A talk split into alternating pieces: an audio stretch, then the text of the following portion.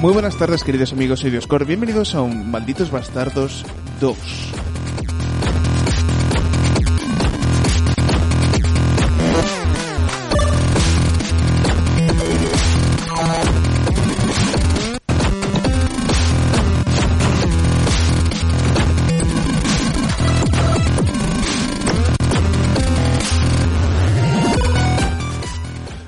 Retomando nuestro antiguo sistema de radiofórmula, hemos vuelto a estar con J. Cuetos. Madre mía, ¿cuánto hacía, eh?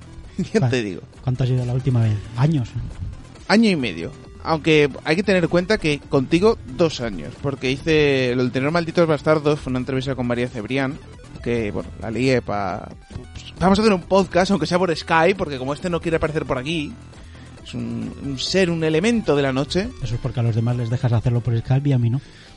No te jode porque ella Necesitas está en la otra en la otra punta de España y no hay otra manera. Yo yo estaría encantado de invitarla. Hay que tener una cosa, audiencia, saberlo. Ella es de tendencia sexual bollera, es decir, yo no voy porque la invite a mi casa, estaría encantado, nos iríamos de fiesta y posiblemente iríamos a ligar con mujeres, los dos. Bueno, lo único que tienes competencia cuando salgas es... Pero bueno, te lo puedes pasar bien. Eh, siempre. Bueno, pues eh, vamos a... Yo ante todo pues iba a avisar que había dicho que iba a hacer un, un malditos bastardos en un principio con mi hermano, pero como no, él es más bastardo que ninguno, ninguna otra persona porque se rajó. Porque mi hermano, bueno, eh, hay una prueba, hay un, un audio que es un fail, ¿de acuerdo? Fue una prueba, un amago de un, hacer un Forever Alone podcast con mi hermano, pero bueno, pues por probar lo puse en el canal Off Topic para que no salpicara porque iba a ser un- una cagada porque le dije a mi hermano, "Nah, esto es una prueba, pero vamos a ver qué tal y, y cómo queda la experiencia. Eh, en un principio pues mi hermano pues ya lo oísteis y luego no, no ha querido repetirlo. Le encanta oír su voz, estuvo jugando el día entero siguiente, con, pero como un tonto, ¿eh? como un niño de teta con la mesa diciendo, ay mira, ay, yo- ay mira mi voz y no sé qué, y probando efectos y cosas molonas. Pero bueno, es así mi hermano y pues ya está, fue ese momento, le dio la locura y, y se acabó. Tiene botones, es normal querer jugar con eso. Tiene muchos botones. Muchos botones. Mira, tenemos aquí otro momentito. Es- Esta selección musical, pese a que tenemos acuetos, no es una de HH Groups, es eh, musiquitilla retro, aunque moderna. Aquí tenemos todo canciones eh, de un recopilatorio que se llama Missing My Commodore, perdón, Missing My Amiga 500, porque Missing My Commodore es otra.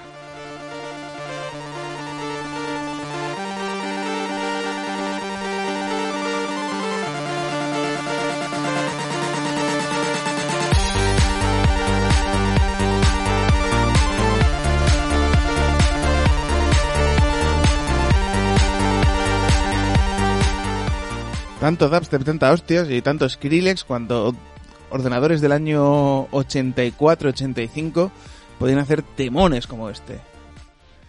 Bueno, pues queremos aprovechar un poco pues para hacer un, pequeño resumen. Además, curiosamente no tenemos ningún guion preparado. Básicamente le dije, oye, ¿te animas? Este decía, estoy en la cama tirado y mm, estoy de, vaca de descanso, déjame descansar. Dije yo, ¿tienes otra cosa que hacer? Y dijo, no. ¿Para qué vamos a engañarnos? No. no. A las nueve- si, a las 9 de la noche estás en pijama todavía, no tienes cosas que hacer. Está Entonces, pues bueno, aprovechamos que te he quitado un poco de grave, que lo tenía súper súper subido.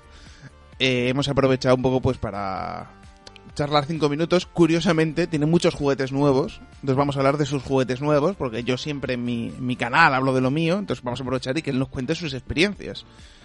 Eh, una de ellas es que ahora mismo está jugueteando con un tremendo Note 3. Muy bonito, muy bonito. Bueno, no estoy jugueteando, estaba colgando esto Tenemos una foto ahí en, en Instagram. en Instagram. Recordar hashtag maldito bastardo. ¿También lo publico en Twitter? Eh, sí, creo que sí. eh, Creo, no sé. Pues Es que no uso mucho Instagram, la verdad. Pero creo que sí. A ver. Ah, Esto es, esto es, esto es, esto es fórmula radiofónica Power Power. eh, sí, ahí está. Lo que se me ha olvidado es, eh, Ha sido mencionarme. el mencionarte. Eso sí es verdad. El problema es que, joder, como yo tengo, sigo a tanta gente, Bueno, en el Instagram sí me he acordado de etiquetarte, eso sí. eh, retuitear. Ah, sí me llega un correo ahora, ¿ves?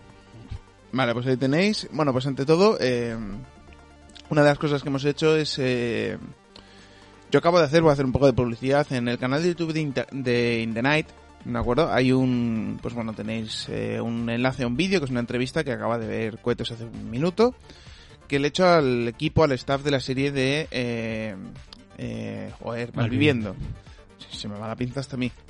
Malviviendo es una serie web flash, eh, bueno, es una serie que está en YouTube. Eh, en un principio se trata de una, una sitcom más o menos preparada, de unos 40 minutos por episodio, suele ser un episodio mensual.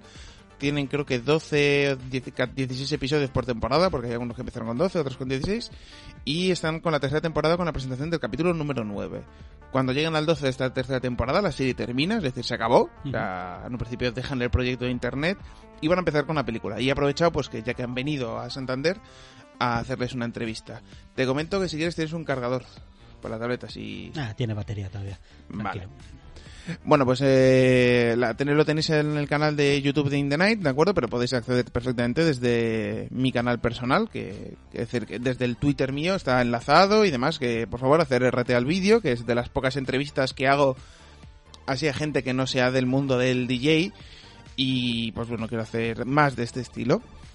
Eh, bueno, la, presentación del capítulo pues, fue bastante interesante, normalita, es decir, era un local que se llama la, eh, la nave que late, que es un, un- para gente que conozca un poco Cantabria, pues tenemos una zona que se le llaman astillero, que es donde están los antiguos astilleros, y que es donde hay un porrón de restaurantes, de, de paella, el típico sitio de línea de guiris, pero que no está pegado a la costa, sino que está pegado a un astillero, que es un sitio que pues que huele a pescaico.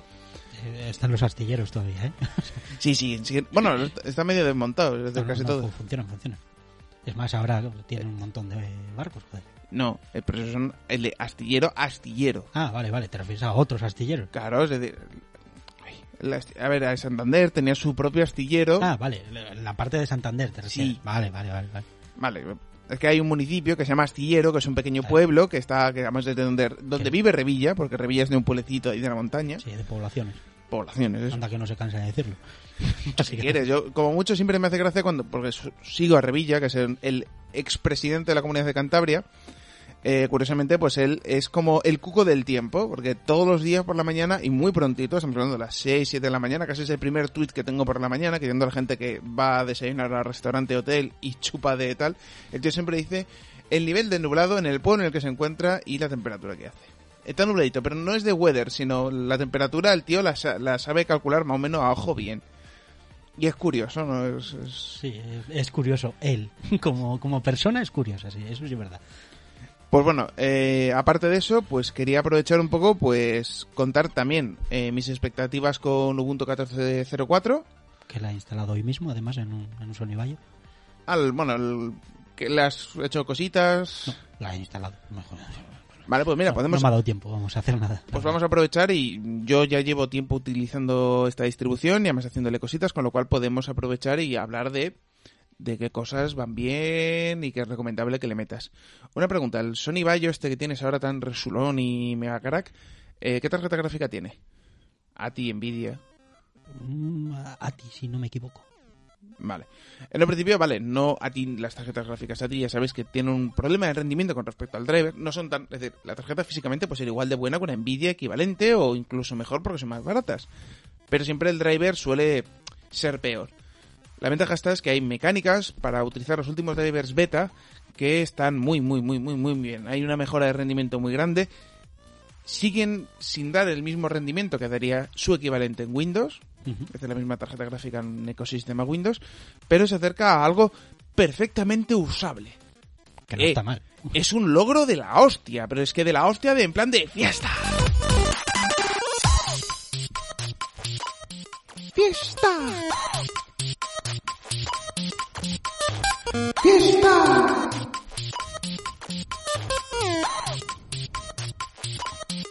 Fiesta.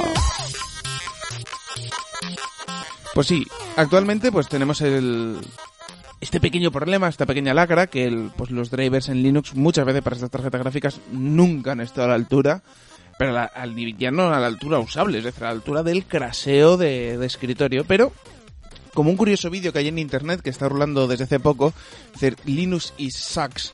Por favor, eh, no la gente que es fan de Linux, que sé que en la audiencia tenemos un pequeño público, pequeño, Pero aprovechamos... eh, Pero están ahí, están ahí.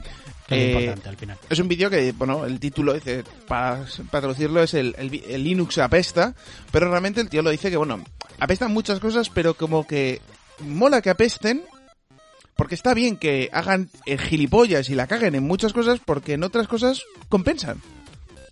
Entonces, el tío, pues al final hace una retrospectiva interior de, de que muchos fabricantes la cagan haciendo ciertas tareas, pero hay algunas cosas que se lucen y que la magia de Linux está en eso, en el que yo lo hago porque me sale de los huevos hacerlo de esta manera. Mira tú por dónde sale algo bueno y cojonudo y, y hay que alegrarse de ello, que para algo está. Bien, pues en un principio, eh, una de las cuestiones que habla, pues el tío, pese a que es bastante crítico con Ubuntu, con Canonical, yo sigo defendiéndolo como a día de hoy una de las distribuciones más fáciles de utilizar, más fáciles de instalar. Vale, evidentemente si ya entiendes un poco del mundo Linux, posiblemente quieres evolucionar a una menos intuitiva y posiblemente más versátil o que mm, por no ser tan guay consigo misma tire de hacer cosas de otra manera o tire de escritorios más tradicionales. Es decir, que al final Ubuntu es una de las distribuciones más populares, pero curiosamente es de las que actualmente no es la más hablada. Es decir, está dentro hay una página web que se llama DistroWatch, que teóricamente se dedica como a recopilar el movimiento de internet de usuarios del mundo Linux. Es decir, tiene todas las distribuciones, información, actualizaciones y mide un ranking según el volumen de búsquedas, los trendings que se llaman. Curiosamente, eh, Ubuntu hace años que no está ni en el tercer puesto. Es decir, distribuciones derivadas al final de Ubuntu, como por ejemplo Mint, que es una variante de... Básicamente es eh, cuando Ubuntu empezó a hacer este escritorio nuevo, que es Unity, Sí. que tiene la barra lateral y una serie de ventajas que, bueno, pues, para mí son muy usables y yo los recomiendo. Vale que consume muchos más recursos, pero había gente que decía que, que esto era que era para qué hacerlo, me meo en todo, digo, oye, volver a utilizar Genome tradicional, que funcionaba como Dios. Teniendo la, de todas formas tienes la oportunidad, si no me equivoco, de- instalar otros escritorios, ¿no? Sí, sí, sí, el escritorio totalmente aparte. Entonces son quejas absurdas, al fin y al cabo. Sí, sí, sí es que lo peor de todo es que ellos empezaron criticando diciendo que, que el problema de Uni- del problema de Ubuntu era Unity, que Unity era una cagada porque era hacer un escritorio tipo táctil en un dispositivo tal. Unity, o Canonical en muchos sentidos, se adelantó a Microsoft con Windows 8.1 y 8.0, se adelantó a la interface que quiere implantar ahora Mac de unificar al final Mac OS X con iOS y que sea solo un sistema operativo único. Pero curiosamente, Unity para mí es la mejor experiencia tanto en PC como en tableta de 10 pulgadas, que ya lo he probado. Ubuntu for Android, la Nexus 10 ya fun- funciona más o menos estable. Ajá. Curiosamente al poco han anunciado que van a medio abandonar el proyecto Vaya por Dios. Va, empezamos bien. porque se van a centrar mucho en eh, Unity Touch, que es una versión nueva de Unity en el que digamos que en vez de utilizar el Unity normal en, en cualquier dispositivo, es decir, que pues, al final tú te ponías en la Nexus 7 Ubuntu for Android y era Ubuntu normal, poco más, adaptado para procesadores ARM, pero era el mismo. Pues lo que es Ubuntu Touch es algo nuevo, algo en el que sí te permite aprovechar ciertas funciones del escritorio, es decir, eh, se adapta, si tienes una pantalla muy pequeña, pues te pone iconos más grandes, más de gesticular desde acción, es decir, es más parecido a un, a un, interface de móvil tradicional. Y además eso hay un porrón de vídeos en internet. Pues Canonical con Unity 8 lo que quiere es hacer que sea un único escritorio que según las condiciones de ¿tienes teclado y ratón? Vale. ¿Qué resolución tienes? Vale. Mm, ¿Es táctil o no eres táctil? Y te se configura, es decir, si por ejemplo tienes teclado y ratón y mucha resolución y no tienes táctil, pues es el Unity tradicional que habéis visto hasta ahora. ¿Qué me dices? ¿Lo tienes táctil? Bueno, pues te, te añaden más opciones de utilizar de la pantalla, de hacer zoom con los dedos, mientras estás usando teclado y ratón.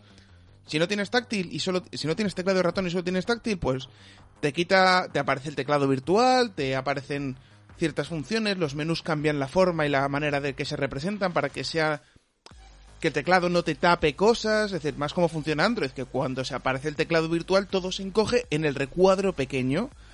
Pues ese tipo de cosas Ubuntu lo va a imponer con Unity 8. Un Unity 8 oficialmente no se lanza porque requiere un cambio de... Hay que liquidar a Xorg, ¿de acuerdo? A un sistema de, de visualización de ventanas. Y bueno, eso va para largo, pero va para largo el PC, pero en las tabletas ya funciona. Pero, um, o sea, una cosa, con esto que, que estás comentando, realmente eh, solucionaría el problema que todo el mundo dice o que todo el mundo pone de excusa para no probar este tipo de, de sistemas operativos y demás. Y es el es que configurarlo, es que el probar cosas nuevas.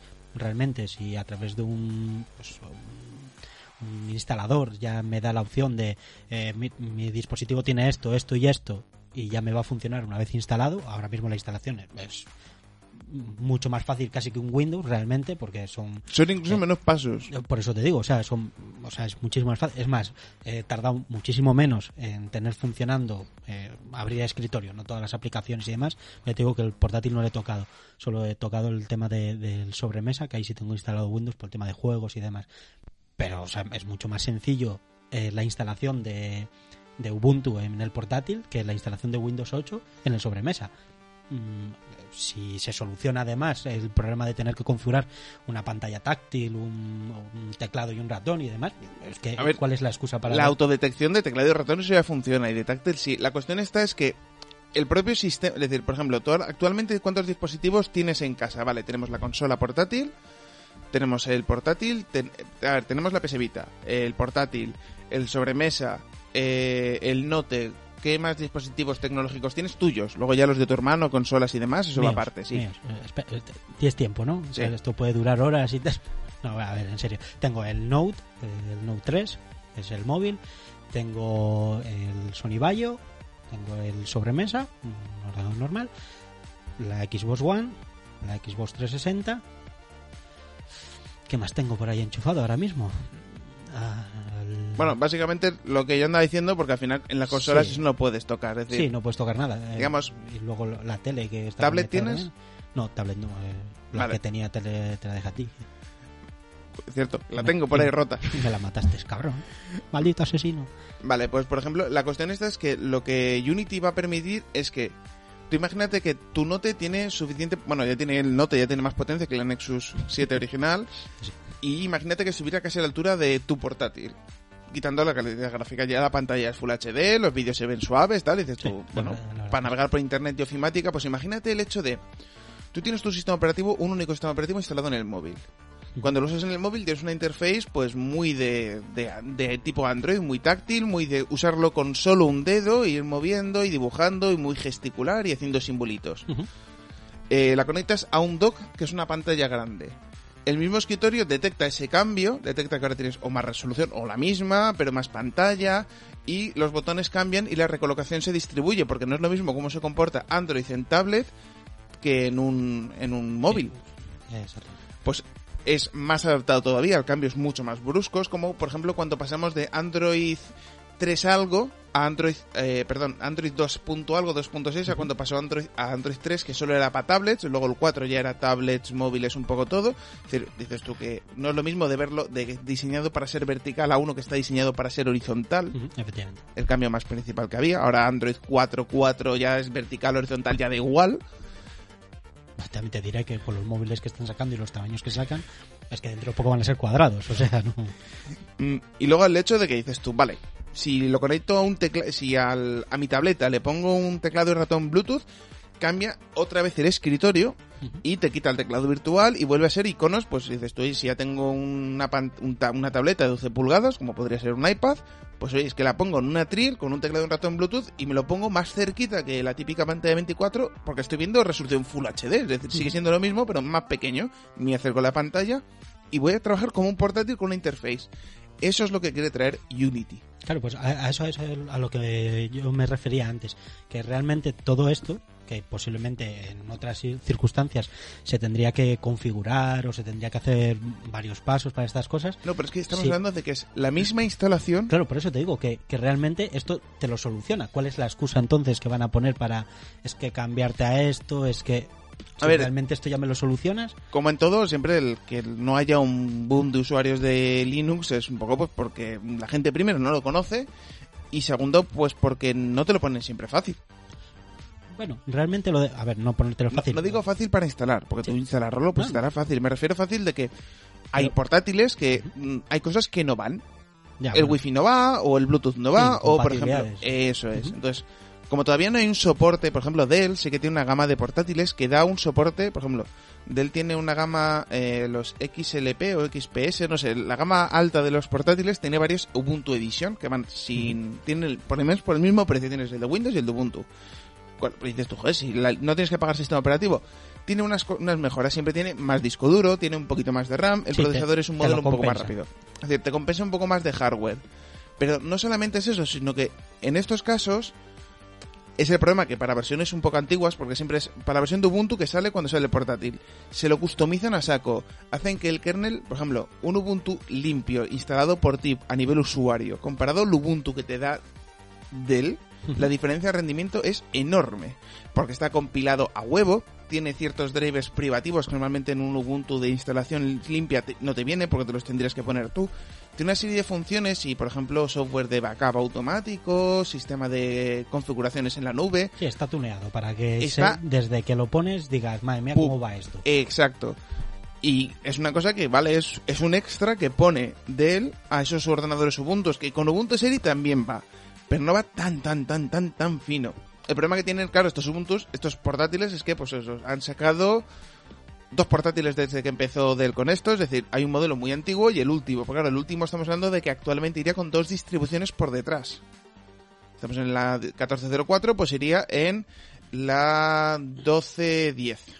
Vale, o sea que tardan un poco más en adaptarse a todo lo que se va sacando. Claro, no sacan tantos portátiles, digamos, no sacan una gama nueva, no sacan una gama nueva de portátiles cada seis meses, con lo cual hay una diferencia importante. Cierto es que también una cosa que no se da cuenta y dices tú, oye, que ha salido una versión nueva de Ubuntu, dame un, dame un dev, dame un instalador de Ubuntu, no, no lo dan. No lo hacen. Todavía no. En un principio dicen que si si van viendo de que se van vendiendo y que tienen una tirada, pues que se lo pueden currar el hecho de unificar y que sea, eh, digamos que sea una rolling release, que constantemente siempre esté actualizada la última versión de Ubuntu, porque cierto es que Ubuntu, cualquier distribución Linux, tenerla siempre actualizada es un plus de seguridad extra muy importante. Siempre es conveniente tener todo actualizado, la verdad. Sí, cosa que un Windows a veces es más da más problemas que otra cosa. Bueno, vale, salvo Windows, que puede que te quedes sin disco duro, que no, es normal instalar un sistema operativo y que el primer día nada más salir te diga tienes 15 actualizaciones. No, no es normal. no te digo. O sea, eso, eso solo pasa en la Xbox y en. mira, qué casualidad, todo es de Microsoft. Hombre, si instalas un Ubuntu al, a los tres meses, hay un listado de actualizaciones serias. Pero bueno, digamos que van, es decir, no te tocan los cojones, aparece un mensaje que quieres instalar, mete tu contraseña y ya está, ya va solo y como mucho te dice reinicia, como mucho, pero no es obligatorio. Sí, eso sí es verdad, sí me he dado cuenta que no siempre te pide reiniciar, no como el otro toca cojones. Es que solo te pide reiniciar cuando estas actualizaciones modifican el kernel, saca una versión nueva del kernel. Si es una actualización del GIM, del Firefox, del cualquier Chrome o cualquier software, eh, en el momento en el que cierra la aplicación y la vuelves a abrir, ya carga la versión nueva. Pues como tiene que ser. Como debería de ser siempre. Efectivamente.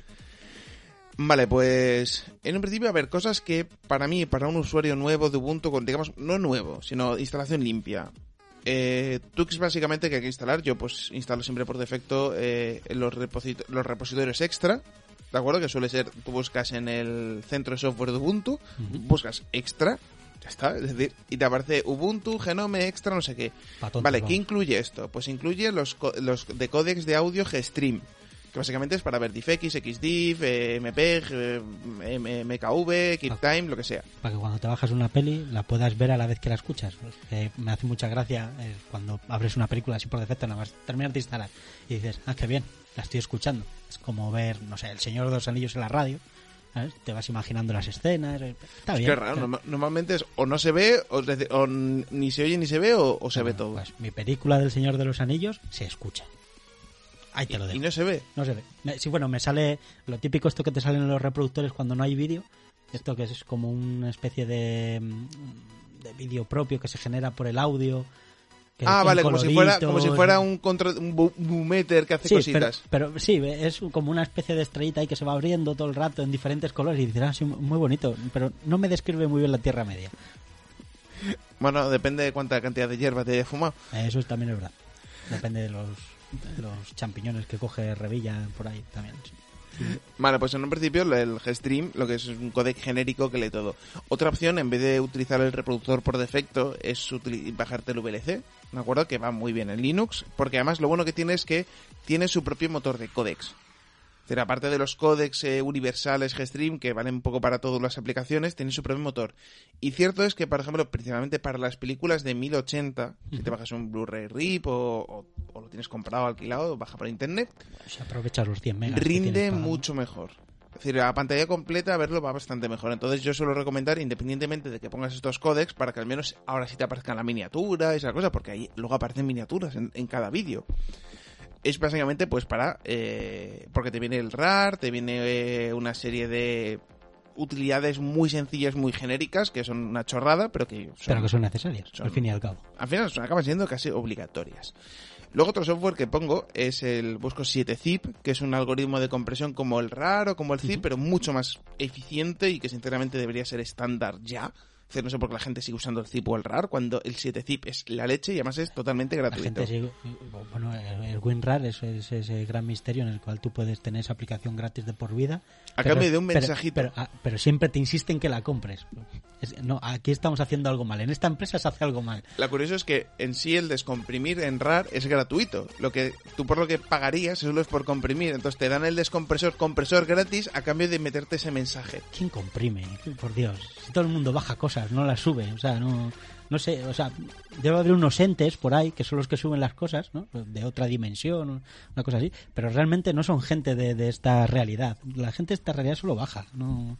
Y de todas formas, ¿qué te iba a decir? O sea, que es que es que no sé, se lo han montado muy mal, o sea, o me capas todo o no, pero pero o sea, es que vi una vez una viñeta en Facebook que, que era algo como subía mucha gente al cielo, estaba San Pedro y había una persona dentro del cielo, una única persona, y el resto estaban fuera diciendo a ver por qué no podían entrar.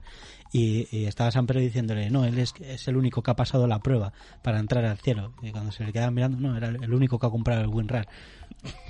o sea, dice, pero bueno, ¿qué es esto? o sea, una viñeta de estas absurdas en dos viñetucas, pero, o sea, cojonudo. Cojonudo porque te explica por qué está hecho de esa manera WinRAR, claro, es una obra de Dios, ya sabes. Pero es una prueba divina que nadie cumple. Sí, una persona, el que estaba ahí dentro, el pobre hombre. Fijo que el desarrollador y porque le salía gratis. ¿Qué coño? Porque le salía gratis, porque era la única forma de justificar su... Me he hecho este ingreso a mí mismo, bueno, por lo menos tengo una venta. No, era para confirmar si el sistema funcionaba, porque claro, llevas tanto tiempo con ello montado que yo no recibo dinero y la gente lo usa. Le extrañaba, desde 1995 y todavía no hemos recibido ninguna transferencia, aquí pasa algo. Vale, pues el 7zip es para mí un algoritmo de compresión obligatorio, es decir, muy bueno en muchísimos sentidos. Vale, otro que también... Es que espera, no sé por qué demonios estoy...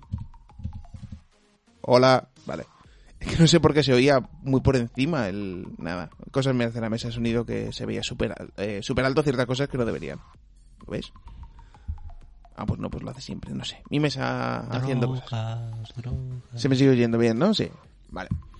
Eh, pues por ejemplo, vale, tenemos el VLC, tenemos los codecs extras, tenemos eh, el 7zip. Luego otro software que utilizo muchísimo, aparte del Linescape, que es un programa de muy sencillo dibujo vectorial, que para hacer iconos, gráficos o cualquier cosa viene súper útil, es uno que se llama Comics, que es un reproductor de CBRs, CBZs, que básicamente es un CBR, es un comic book, zip o RAR. Uh coges eh, una carpeta con imágenes de un cómic que tengas escaneado. Tengo muchos cómics de Marvel comprados. ¿Comprados? Sí, hijo, sí, es que están, salen súper baratos. si lo compras en inglés, es una putada porque los compro en inglés, pero te puedes ver, por ejemplo, media saga de una temporada, por ejemplo, eh, Amazing Spider-Man, que es una un spin-off, una variante, imagínate, Octopus, ¿no? ¿Sabes quién es, no? El tío, este, el científico muy listo, pero que, porque se le va la pinza y que tiene tentáculos, pues se carga Spider-Man lo mata. Literalmente lo mata, pero como eran amigos en ese universo, porque realmente se llevaban bien, pero eran, es decir, digamos que la relación amistad, odio, te mato, tú mataste a mi padre, tú mataste a tal, que suele haber con el Duende Verde, efectivamente. que no me acuerdo cómo se llama el payo ahora mismo, pues lo mismo pasaría aquí con esta línea con Octopus. Curiosamente, cuando mata a Octopus y se da cuenta que es Peter Parker, Spider-Man, porque no lo sabía, no, no, eso de que nunca estén juntos y eso que son grandes amigos. No, no sospecho nunca nada. No, nunca. Es, lo que hay. Pues curiosamente, pues el tío dice, vale, pues mm, mm, voy a voy a cubrir todos tus sueños y Octopus se convierte en el nuevo Spider-Man.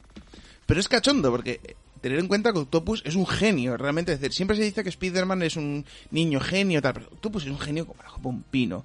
Más listo que nadie. Y claro, se disfraza, mm, se crea artificialmente los poderes de Spider-Man, ¿de acuerdo? Es decir, porque no tiene poderes, pero claro, el tío es más listo que nadie. Lo, lo que más mola es que el tío, eh, no sé cómo coños lo hace para que pueda comportarse, es decir, que digamos como que toda la gente de alrededor le trata como si fuera Peter Parker de toda la vida, es decir, como que suplanta perfectamente su identidad. Ajá.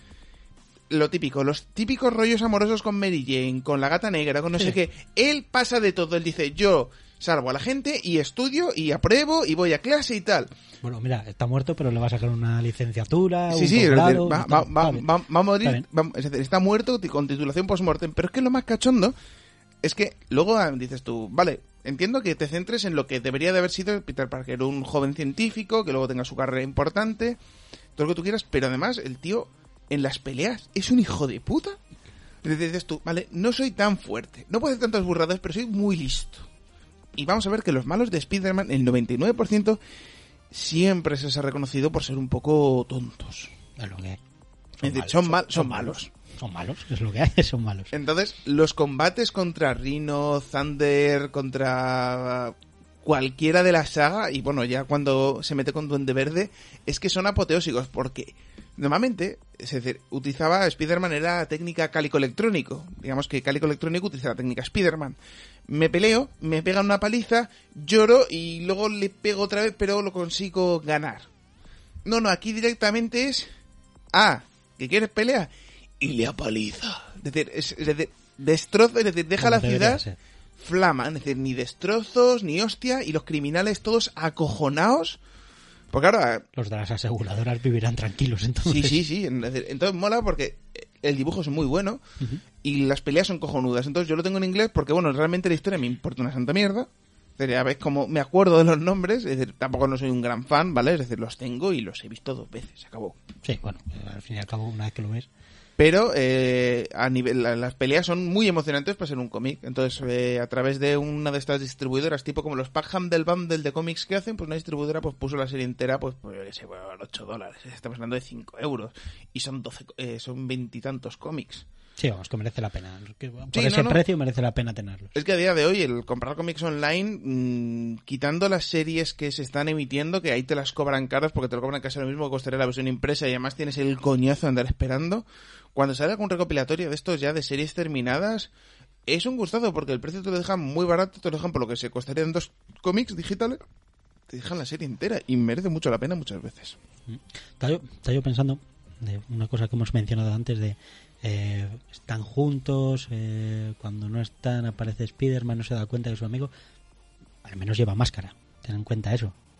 Piensa en personajes como Superman. Se ponía gafas, trabajaba con la tía con la que después... eh, y no se daban cuenta, Hombre. tenía gafas, o sea, gafas. O sea, eh, me- oh, coño, te has puesto gafas, Álvaro. Y el Ya no sé y el flequillo. No me jodas, hombre. O sea, por lo menos el otro llevaba máscara, es la metón de vaca. Curiosamente, en la saga nueva de, de, pues, digamos que ETC otra vez lo ha hecho. A ver, esto para gente que siga el mundo del cómic estará diciendo que mira que son los animales. A ver, estoy simplificando mucho, mucho. Vamos a ver, tampoco voy a matarme aquí. Eh, tampoco os engañéis, somos unos animales. Y el, principalmente el hecho de que, mm, a ver, yo controlo un poco. Controlo, y tampoco me meto de tal. Pues bueno, por ejemplo, en, hay un universo nuevo, es decir, de- DC ha hecho otro reinicio de todos sus personajes, tal. Que por ejemplo, me encantó. Pasta, pasta, No, digamos coherencia. Es decir, ya, pasta, pasta. Digamos, sí, venga, mm, queremos seguir utilizando los mismos héroes porque no se nos, no podemos crear un héroe nuevo que no cree conflicto con los anteriores. Pues cogemos los mismos, los reinventamos, recambiamos el universo que fue, pues pasó hace ya dos años, que todo el mundo diciendo, mira el nuevo Superman que ahora ya no lleva los calzones, ahora es como el de la película, que es el traje entero del mismo color, ya no lleva la huevera Que ya, marcada. que ya no va haciendo el ridículo por la calle. Bien, bien. Y eh, curiosamente, yo con este universo empecé los cuatro, tengo los cuatro primeros cómics de, de Catwoman. Porque el primero me lo recomendaron, lo vi, me lo bajé de internet, hay piratilla, y me encantó. Porque lo primero es que aparece Catwoman enrollándose con Batman. En, en la tercera viñeta, en la tercera página, es en plan, pero de esto de. mm, después de haber hecho un pueblo bestial, la tía arañándole las abdominales, los dos con máscara, evidentemente, pero en pelota, en casi en Para no- pelota viva. Claro, para no reconocerse. Claro, hombre, fijo que no les, fijo que no se le levanta. Es decir, es uno de esos fetiches que ya tienen esos superhéroes que ya no pueden follar siendo ellos mismos. Es lo que hay. Yo me imagino cuando eh, ¿cómo se llama el, el de, el de Batman? Que no- Bruce Wayne. ¿No? Bruce Wayne es el... Sí, Sí, ¿no? No, sí, sí. creo que sí, Bruce Wayne. Sí. Vale, pues cuando Bruce. Wayne, fijo que él como No, Bruce Wayne... eh, ba- sí, bueno, sí, claro, sí, Batman, Batman, vale, vale. Batman, estaba Batman. todavía en Superman yo. Pues fijo que Bruce Wayne, cuando liga con una civil, dice, no, yo es que mi fetiche en porno es, es ser eh, el espantapájaros y se pone una máscara. Diciendo, no, hombre, no es la de Batman. Fijo que debajo de la, la funda de cojín, de la funda de saco, lleva la de Batman, porque él si no siente la de Batman, no se empalma. No, no, no está bien, ¿no? No, es decir, eso Le falla algo, le- le- es su Viagra.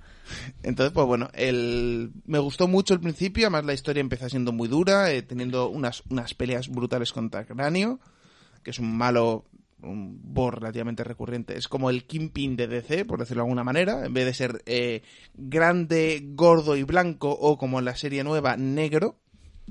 Claro, como, como las películas no fueron capaces de encontrar a un negro, a un blanco grande, que- calvo que impusiera, pues pusieron un negro, no, venga, un Que lo hubiesen pintado de blanco. En España llevamos haciendo eso con Baltasar toda la vida, ¿eh? Baltasar. con el Rey Mago. Tío, siguen pintando a gente de negro. Es Ya, pero es, es- el tema es al revés. Escoger a un negro y pintarle blanco porque Kingpin es blanco. Por, por eso te estoy diciendo, que le pinten de blanco. En España hacemos lo contrario toda la puñetera vida. Anda que no habrá personas de color para hacer de rey mago. No, vamos a coger a un blanco y le pintamos de negro, que mola más. Así si se acerca un niño destiñe. Y dice, "Ay, ¿qué ha pasado? Eh, Los caramelos van con, con turrón. Bueno, pues en general el pues el cómic empezó muy fuerte, es decir, unas movidas. Luego ya cuando se metieron en problemas psicológicos dije, todo por culo. Y pasé. Es decir, tengo los cuatro primeros números, de esto como los tengo ahí bajados y es como tengo guardados los CBRs y arreando. Y ahí están. Entonces, independientemente de eso, hay un porrón de páginas web donde hay comics books eh, totalmente gratuitos, ¿de acuerdo? Y está bien. Y además muchas veces incluso para lo típico de que tienes galerías de fotos en tu ordenador, tenerlas comprimidas en un rap, en un RAR o en un zip, que lo puedes reproducir como un visor de fotos y que además como visor de fotos es súper rápido y súper simple. Lo cual es bastante importante, sobre todo para las fotos. Entonces, mm, yo lo digo, es decir, el cómics, este reproductor de cómics que realmente lo que lee es un zip, si lo pones, eh, punto, eh, coges un RAR, pon- lo pones CBR, para que sea la comic book en RAR o C- con Z, todavía no soporta CB7, comic book 7 zip, ya momento. sería la polla, Ahora, Ya se adaptarán. y, y bueno, que es un visor pues muy bueno. Entonces tendríamos instalado los codecs, el VLC, otra aplicación importantísima, Steam. Steam. Esa, esa está instalada ya. a día de hoy, por ejemplo, eh, yo tengo más o menos de mis 224 28 juegos que tengo en mi cuenta de Steam. Tengo unos 68 por ahí que funcionan perfectamente en Linux, quitando uno. Y no es que no funcione Linux, es que no funciona con Nvidia. Ah, vale. Perdón, con, ATI, eh, con AMD. Es decir, con Nvidia va bien. Con AMD, si tienes el driver open source de ingeniería inversa, funciona. Pero con el driver privativo, que es el que mejor rendimiento da, y en especial la beta última, va muy bien. No va. No, da, no va. En un principio, todavía, como bien digo, la última versión es una beta. Cuando salga estable ya me cabrearé si sigue sin teniendo soporte. Pero es posible que ese no lo tenga, pero la beta siguiente sí de soporte. está porque ya. es un fallo que el, el- el que ha hecho el port lo ha documentado y bueno, pues curiosamente un- la marca de la competencia lo hace, el driver libre lo hace porque el driver privativo no. Y además es simplemente que el, de- que juego ni arranca, es decir, por el resto va bien. ¿Qué juego es? Por El. Painkiller de Hell, el nuevo, el remake que hicieron del Painkiller 1 con el motor Unreal Engine, Sí. pues tiene ese problema. Painkiller me molaba. La verdad es que me lo pasé bien cuando, en su momento. El Painkiller 1 era muy bueno Era y yo en muchas cosas prefiero el Painkiller original al remake que hicieron. Yo tengo el original, si no me equivoco. Yo tengo el original en tres ediciones distintas. Sí, a ver, soy fan de la saga. Tengo el primero, el primero con todas las expansiones y luego un Black Edition que hicieron que era con unos DLCs, unas mejoras, un- digamos en la edición Gold, pues hicieron eh, Painkiller Black Sí, Edition. el Y típico, es que en Steam- típico GOTI y toda esta Y historia es que en Steam todo. cuentan los tres como juegos independientes, cuando es el mismo varias veces. Sí, vamos, que pueden haberlo resumido de alguna forma. Eh, bueno, pues en general es ese. Es decir, mm, juegos a los que más juego, pues por ejemplo, intenté ponerme con el Portal 2 a ver si me lo acababa, porque no he llegado. Es que no recuerdo el final de Portal 2. Sé que cuando acababa, pues volvías a morir, creo, igual que en el 1. Spoiler. No me lo he pasado, la verdad. Eh, ¿se pu- ¿Ese se puede jugar a dos modo historia? Ese es. El Portal 2 lo que tiene es un modo cooperativo a dobles, que es. eh, es como una campaña de historia, es decir, hay una linealidad y son es a dobles, que está bastante bien. Porque además tiene un porrón de funciones muy chulas, por eso el Portal mm, en Linux todavía está en fase beta. Es decir, porque tiene cosas muy buenas, como por ejemplo de que yo como jugador puedo abrir una ventana flotante la visión que él está viendo. Entonces, de esto de que le digo, por ejemplo, el juego funciona, tiene más un porrón de órdenes gesticulares, porque imagínate que yo juego con- contra un tío que no es español, contra un tío que es guiri y no tiene ni puta idea de mi lengua. Pues puedo hacer yo un porrón de símbolos indicando, pon un portal aquí. Porque el juego se trata de... eh, el típico juego, como- el, ay, ¿cómo se llama? ¿Cuál era este que era como de plataformas de que eran cositas como de terciopelo que de la Play 3? Que eran como muñequitos. Little que- Big Planet. Sí, el Little Big Planet. Que muchos de las... Ese, ese juego, haciendo ahí un paréntesis, ese, ese juego es maravilloso. No he visto tantos juegos en game de segunda mano sin abrir, sin abrir, como ese. Como se nota que lo regalaban con la consola y a todo el mundo le daba por culo que se lo regalasen. Porque, o sea, te lo juro, cuando yo me compré la Play 3, cuando salió en su momento, eh, esto que te acercas al game a ver qué juegos hay, a comprar el FIFA, a comprar el no sé qué. Llegas allí, miras los de segunda mano y dices, eh, Little Big Planet, Little Big Planet, Little Big Planet. eh, eh, voy a ver debajo de la mesa, igual tienen otro, ya que encima solo tienen este. Miras abajo y dices, Little Big Planet, Little Big Planet, Little Big Planet. Y tú, pero eh, son nuevos, o sea, tienen el. No, no, no, nos los han traído. Han abierto el paquete. Toma, esto para ti. El mío es que venía con el precinto todavía. O sea, por Dios, ¿qué, pero qué ha hecho ese juego a la gente? Para que no le guste a nadie. A Pero ver, si era entretenido. Sí, el juego es muy bueno. Y además cuando dobles es cojonudo. Pero claro, el problema es que oye, el que quiere una Play quiere jugar a FIFA y no, que no le das un plataformas, que no es como no es como Nintendo, que es para público infantil. Ya, pero, pero vamos a ver, o sea, eh, no entiendo a la gente que se compra una consola de 400 euros para jugar al FIFA. O sea, eh, la consola da más de sí. O sea, ¿qué te iba a decir? No es Este- por nada. este- Está lanzando miraditas obvias, ya lo No sé, pero es, que, pero es que también es obvio que la gente es idiota. Eso también es verdad. ¿De? Entonces, sabemos que, que sí, que tenemos esa libertad de que hay un montón de juegos y otras sagas que no tienen nada que ver, pero la gente es lo que quiere y es lo que pide. Y cierto es que hicieron mucha promoción porque el juego, en la idea era revolucionaria y ha sido revolucionaria. Incluso la versión de PS tiene, tiene muchas funciones con la pantalla trasera, que es bastante divertida. Pero el problema es eso, que el, el tema de la versión de PS es el hecho de otro amigo que tenga el juego, que lo tenga comprado. Que sigo diciendo que es una cosa que a la PS Vita le falta que tenía Nintendo DS. Y las el, a partir de la Advance. Que pueden jugar a través del cable Link, o por Wi-Fi en este caso, con que un usuario tenga el cartucho. Por ejemplo, yo tenía la DS, yo tenía el Mario Kart. Tú puedes tener la DS, no tener ningún juego metido y puedes entrar en mi Qué mala partida. gente. Tenías una DS y tenías el Mario Kart. Y No, no, perdona. La DS sí se compra para un único juego. Es para jugar a los Pokémon. Eso, lo sabe todo el mundo. no Es más, yo tengo una, una 2DS de estas que son más raras que la de Dios. Que lo primero que te dicen en game, por cierto, así como una anécdota, cuando me la compré, ¿no? La compré pues porque mi sobrina viene a casa mucho, entonces juega. Y para que no estuviese llevando la suya, porque es una niña pequeña al fin y al cabo, y se te cae, se rompe, lo que sea, eh, tengo una en casa. A ver, se la compró para él, pero usó la excusa de la sobrina. No, yo juego a tu PS Vita. En donde solo tengo instalados, por cierto, Final Fantasy. Final Fantasies. Sí, sí, sí, todos. Todos. O sea, todos los que podáis encontrar en el store de PlayStation los tengo, todos instalados. Todos los que sean compatibles, obviamente, con la consola, claro. Curiosamente, el que compramos de Final Fantasy VII, que era que en un principio lo compramos para la versión de Play 3, Funciona. funciona. Es decir, y es el mismo, no tienes que recomprarlo. No.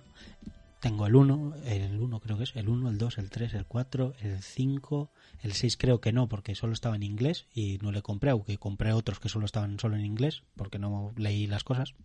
Listo eres. El 7, el 8, el 9 y ahora me compré el 10 y el 10 2. Y ojalá sigan sacando Final Fantasy, porque llevarte el Final Fantasy por ahí en tu vida es lo mejor que hay. Lo mejor.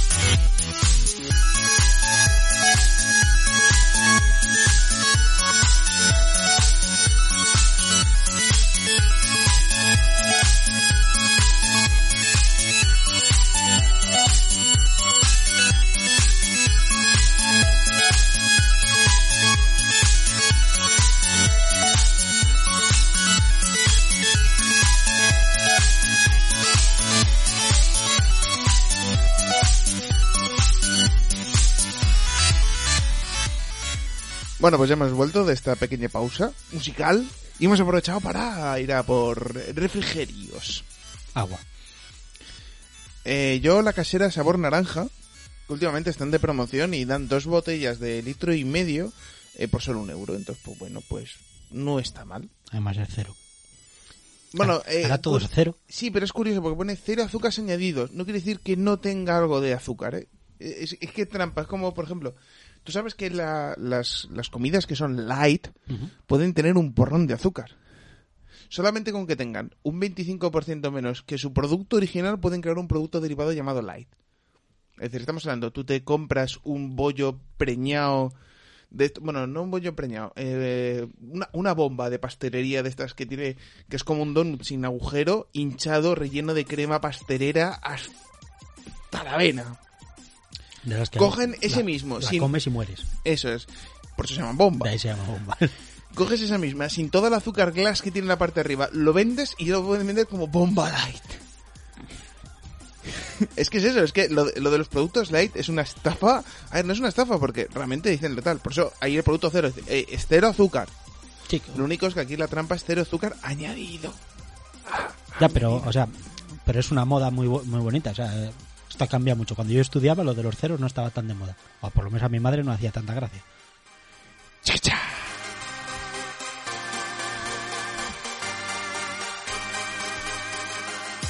Dios. Ay. En fin, pues eso. Bueno, pues eh, juegos recomendables para mí tener en Steam. eh, además, vamos a aprovechar, mira, juegos cooperativos. Eh, pues podemos definir Dota, Dota 2, el primero, number one. Aunque este caballero no ha jugado todavía.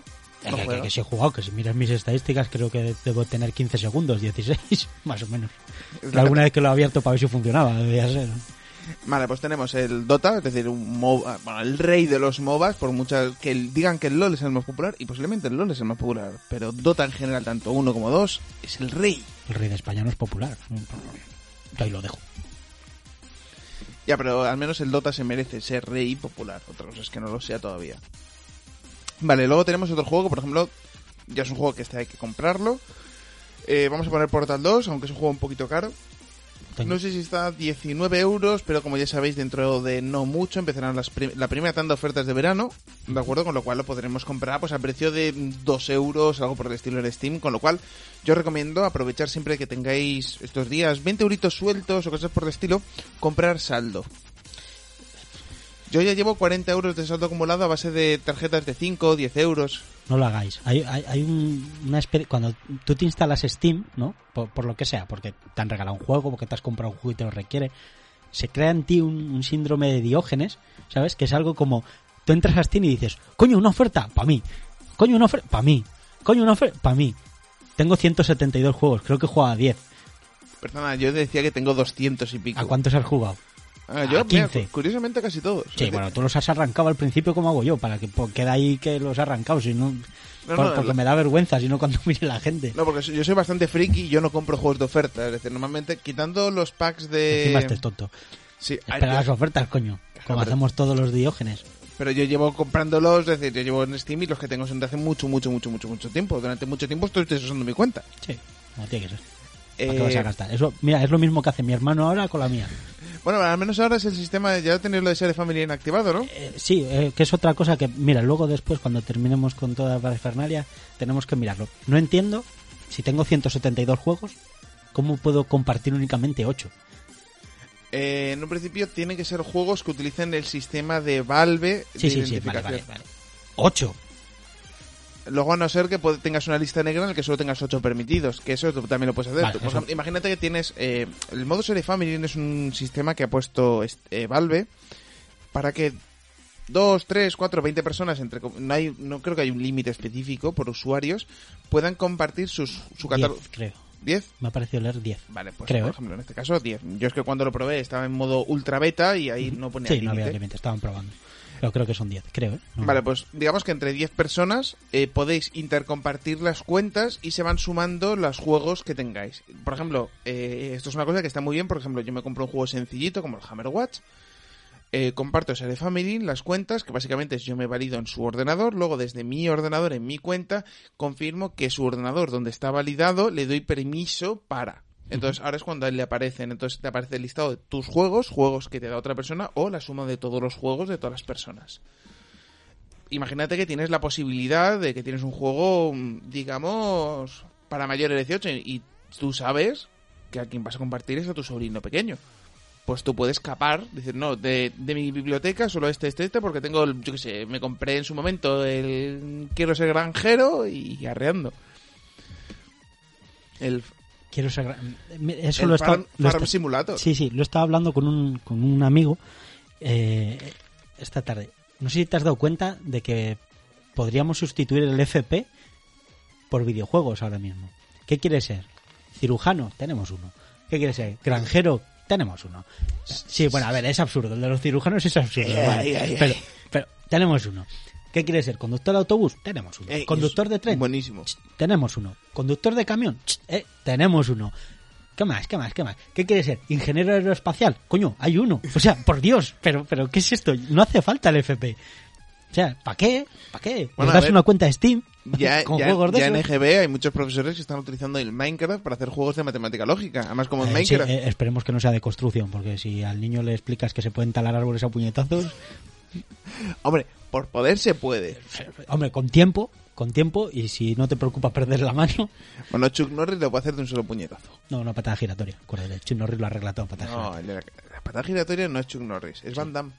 No, no, patada gira- no. Chuck- ¿tú- ¿Cuántas películas? ¿Tú has visto los Rangers de Texas? Sí. Pero si a todos les tumba de una patada giratoria. A todos. Con esas camperas maravillosas que tienen que doler. Pff, madre mía. Bueno, pues en general el, el sistema Share Family de Steam sirve para eso, para poder compartir. Y bueno, pues posiblemente el tema que tiene, que solo comparte ocho juegos, pues porque son los únicos para ma- may- mayor edad. Creo que me faltan hasta Half-Life en la cuenta de mi hermano. O sea, yo, yo ahí te lo dejo. A ver, Pero él no lo tiene. no. Pero yo sí. Claro, que lo te digo, si él ya lo tiene, no aparece. No, no, no, que él no lo tiene. O sea, a ver, mi hermano no tiene ningún juego, ninguno. Tiene, me compré una vez un pack de esos de cuatro y le di uno a él. O sea, eso es lo, Ah, es eso es lo único que tiene. El, el El- de los ladrones. el Payday. El Payday. Que te regalé otro a ti y otro a Urraca. O sea, ah, Saludos, Urraca, por cierto. Creo que sí, que le regalé el otro a Urraca. Creo. Eh, no, no sé, bueno, no sé. Él me regaló otro, el Metro 2033. Bueno, no sé. Cosas raras que se hacen con gente maja. Y, y eso, o sea, él solo tiene ese juego, porque realmente, o sea, abrió una cuenta Steam para eso. Y bueno, miento, tiene ese y el, el Left 4 Dead, de cuando lo hicieron gratuito, pues, dijo, ah, un juego gratis, qué guay. No Y- tiene más. Y juega al LOL y no puede instalar el Dota, manda O sea, huevos. no tiene más en la cuenta. No tiene más. No ti- no- o sea, que es que no es que mis juegos los tiene No, no, no, que no tiene más. Vale, Salen pues- ocho juegos. De todas formas, ya te digo, luego probamos. Si quieres, entras con mi cuenta ahí, a ver cuánto te valida a ti. A ver si es que yo hago algo mal en mi casa y por eso, ¿sabes? Pues lo podemos arreglar. Es que lo te digo, yo tengo que entrar y luego tú tienes que validarme. Vale, pues por eso te digo, pero que hacemos eso. Y después ya en mi casa te valido o lo que sea. Vale. Posiblemente, si veo que este da- le da problemas o somos capaces de arreglarlo, si audiencia está por ahí, nos ponéis un Twitter, ya sabéis, arroba dioscor, arroba jhuetos, y nos decís, oye, pues me interesa que hagáis un vídeo tutorial. Pues ya me ocurre yo un vídeo tutorial con la instalación de Steam de cero. Yo para firmo probarlo. para, pon- para ponerme medalla y eso. No hago nada, no hago nada, lo hace el todo. Yo firmo ahí como, "Eh, ¿habéis visto qué guay lo que he hecho? Vale, pues en un principio tenemos eso, es decir, que te permite compartir juegos, con lo cual es una aplicación súper útil por los juegazos. Otro juego recomendable en multiplayer cooperativo, que me gusta mucho, el Hammerwatch, que es básicamente eh, una versión customizada o modernizada, pero manteniendo un aspecto retro, pero retro bonito, de esto de píxeles grandes, pero coloridos, no píxeles de tres colores, EGA, de lo que sería el... Ay, no me sale el nombre. A ver, estaba en la antigüedad el Golden Axe, que era el jueguito este de que eras eh, un enano, una amazona y un guerrero en un, un todos contra el barrio. Bueno. Y luego había uno vista vertical maciza, eh, que no me acuerdo, que podía ser casi lo mismo, pero era vista desde arriba y podía jugar los cuatro simultáneos, cuatro, no dos. Y ahora mismo no me acuerdo cómo era. Bueno, el Hammerwatch es un jueguecito de estos de vista desde arriba, de habilidades, que está muy bien. Tienes un mago, tienes un guerrero, tienes un ladrón y tienes ahora una cosa que es el necromance. ¿De acuerdo? eso no he visto. ¿Cómo se nota que no lo he arrancado muchas veces? Me le Es compré, que no, me, le- me le compré en una oferta. El Necromancer salió eh, eh, a posteri- hace poco con actualización. Ajá. Por ejemplo, estos juegos indie, lo bueno es que eso es que tú te lo compras en su momento y van sacando actualizaciones y mejoras. Por ejemplo, el FTL, otro juego muy recomendable, aunque este juego es totalmente solitario.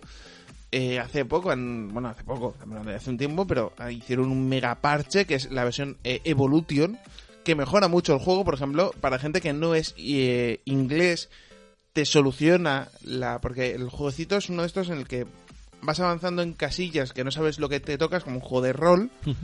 Eh, en un principio lo consideran este juego un. Un toca huevos. De estos juegos, bueno, un juego de rol muy antiguo de PC. Bueno, pues básicamente el juego, pues tú haces como tiradas al azar y te van haciendo preguntas. Y según esas preguntas, eh, puedes comprar o vender cosas, o te pueden robar, o te puedes enfrentar contra una nave alienígena y eh, enemiga y atacarla, o la nave alienígena te hace una oferta y tienes que negociar, o te cambia un tripulante por otro. Claro, muchas veces te lo ponía en texto como una pregunta o una afirmación. Y tú, pues, te confirmabas sin enterarte y de repente entrabas en la partida, ibas, hacías un salto hiperespacial, te hacía una pregunta, dabas al uno, aceptabas lo primero que te aparecía y te desaparecía el piloto y ya toma por culo y eres Ah. menos gente en la nave y jodido. Sorpre- sorpresa. Claro, ¿Quiere- ¿Quieres cambiar tus motores interestelares por eh, esta botella vacía? ¿Me vas a dejar continuar? Sí. Sí, sí, sí, sí. Cosas por el estilo. Para los que no nos, no nos preocupamos de buscar la traducción de cada texto y mensaje que aparece, pues al menos ahora te indica lo que te quitan y lo que te ponen. Es decir, pierdes tanto, ganas tanto, más esto, menos lo otro. No está mal. Ayuda. Sí, sí, sí. sí. Y luego cuatro mejoras de jugabilidad, muchas más naves y mejoras de visuales sencillas, pero bastante recurrentes. Vale, pues ese es el FTL. Luego Ah, otro juego también clásico y además que además en este caso dice que ha sido gratuito y creo que fue gratuito durante un fin de semana y cualquiera que se lo instalara ya era para, lo tenía para siempre, el Left 4 Dead 2. Con lo cual si tienes el Left 4 Dead 2 funciona perfectamente en Linux y súper recomendable. Yo en el principio creo que juegos de Steam, además gratuitos, bueno, el Team Fortress, que es un multiplataforma, es decir, es también, también Es multiplataformas, y es un shooter tipo Counter-Strike, pero muy loco y con sombreros. Es un Counter-Strike divertido. Porque realmente el Counter-Strike eh, tiene esa temática seria, seria entre comillas, obviamente es un videojuego, pero esa temática seria de terroristas, policías, no sé qué, y es muy competitivo. No, el otro te ríes, el otro está guay, o sea, no es lo mismo disparar a un señor con un traje y un antifaz que disparar a un terrorista, o sea, no, no sé. Y Más- con una Gatling o con una lanzadora de claro, jeringas. Claro, es mucho más divertido, no, sé, a, mí, a mí por lo menos me resulta más Yo, divertido. yo siempre con el médico pienso que las reutiliza y son infectadas de sida, por eso matan. Puede ser, puede, mira, puede ser una explicación. Está bien saberlo, mira. Bueno, pues en Para general... esquivarlas, sobre todo. ¿Eh? Para esquivarlas, digo.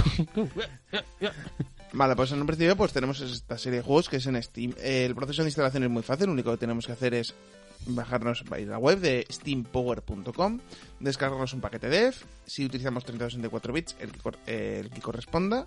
Creo que lo detecta automáticamente y te lo escupe el, el dev, lo instalamos. Él lo que hace es te va a arrancar una consola que va a bajar una serie de complementos adicionales y después de eso sigue para adelante y ¿Qué- ya es el uso normal. que tienes que hacer igual que en el juego del FTL este. Darle que sí, que sí, que sí, que sí, que sí, que venga, coño, instala, instala, instala. Más o menos, pero el proceso es muy sencillo, simplemente confirmar y es, no es como un Windows que se instala, porque mete muchas mejoras al sistema operativo. Importante que para poder ejecutarlo ya tenemos que tener los drivers eh, con la aceleración OpenGL, Ujú. que no, no pasa. Entonces, eh, vamos a hablar ya un poco de cómo meter en harina, en cómo instalar los repositorios de ATI a través de, de Ubuntu. Ubuntu por defecto eh, nos detecta una aceleración 3D muy patillera, ¿de acuerdo? Es decir, que bueno, podemos navegar por internet, podemos reproducir cosas y dependiendo del procesador que tengamos, pues podemos poner un flash a pantalla completa o no. Si es un portátil viejo, pues va un poco a tirones. Pero si el portátil es decente, incluso sin drivers con el driver genérico automático, es bastante más utilizable que el driver típico de Windows sin driver. Vale, eh, la opción más normal es que nada más hacer la primer proceso de actualización te dice el sistema, vale, te hemos detectado que tienes un controlador privativo, es decir, que hay algo que necesita un driver independiente a lo que es el núcleo del sistema operativo. En este caso te da normalmente tres opciones. El, bueno, cuatro normalmente, perdón, que suele ser el driver privativo, la última versión estable, que es el más seguro. Eh, la última versión no revisada, es decir, que no lo consideran estable. La versión open source, que es Gayum, en este caso, que es un driver de ingeniería inversa que funciona, es mucho mejor que el, que el, el Xorg Basic, que es el que te digo, esta, esta aceleración patillera. Pero que, por ejemplo, pues para gente que diga, oye, yo es que quiero mm, solo navegar por internet y hacer cositas, pues ponte el Gayum que te va a ir sobrado. Si quieres ejecutar juegos y tienes una gráfica potente, pues ponte el privativo. Vale, la cuestión esta es que los dos drivers privativos que nos da opción de pinchas y ya está, no tienes que hacer nada más, es decir, simplemente al próximo reinicio ya vas a tener aceleración 3D, ya podrás jugar tus juegos de Steam. Es que te pone una versión bastante antes, pone la última versión estable del driver de ATI eh, después del anterior al sistema operativo. Es decir, si sale el sistema operativo y sale una versión nueva del driver de ATI, hasta que no actualicen el sistema operativo una actualización importante para revisarlo, no aparece. Es decir, hay un tiempo de espera tirando al AXO. La cuestión esta es que, como digo, en el caso de Nvidia puedes tirar de estos drivers porque el driver incluso antiguo es muy bueno y va a ir muy bien, pero sí que en los drivers de AMD ATI la última beta, la 14.4, que más curiosamente es como Ubuntu, en vez de 14.04 es 14.4 a secas, va muy bien, es una mejora muy importante, además lo han sacado a huevo a, a posteriori de que salió Ubuntu, pues para mejorar cuatro cosas y asegurarse de que el rendimiento es muy bueno. Si tú vas a la página de AMD, te vas a drivers, metes de tal, sistema operativo, tiene 64 bits, y te bajas un archivo .run, que es un ejecutable, es un binario. Normalmente para instalar un binario en Linux es un proceso muy fácil, vas, abres una terminal, que tú haces botón Windows, te aparece el menú de arriba, buscar, escribes terminal, y haces cd barra descargas, ¿de acuerdo? Es decir, te metes, como en MS2, te metes dentro de esa carpeta, y eh, automáticamente sería eh, sudo punto eh, AM, lo que es el nombre del archivo, tú pongas AM, ya, porque das tabulador y te rellena AMD 34.4 dentro de esa carpeta. Y te salta. Le das a intro, te pide la contraseña de administrador, porque por eso has puesto sudo, para que lo vayas a instalar como root. Porque claro, si luego arrancas el instalador y dice, oye, que no tengo permiso de administración, y se cierra. Te abre una ventana de Windows, es decir, una ventana en el escritorio gráfico y el, el menú de instalación es como el de Windows, siguiente, siguiente, siguiente, y va el tirón es una instalación pues funcional, te funciona de puta madre, pum, en el reinicio. Pero a veces pasa de que, al menos no es en la última versión, pero en las versiones anteriores cuando hacían una actualización importante del kernel de, Linux, lo de esto que eh, después de una actualización te dice, oye, reinicia, porfa. A veces pasaba de que el driver se iba a la mierda. Ah, genial, de puta madre. Porque cambiaba el kernel, porque cuando se compila el cuando se instala el driver, lo que hacen es compilar el kernel de nuevo con el módulo para que tengas aceleración 3D con el driver privativo. Si se actualiza el kernel, esa instalación no se ha hecho, con lo cual se Tendrías pierde. que volver a hacerlo. Una cosa que tiene es, hay una página web que os pasaré el enlace, os lo pondré en el comentario de este podcast subido a iVoox. Eh, tenéis un enlace en el que es una guía paso a paso de cómo convertir ese run en un archivo dev de instalación.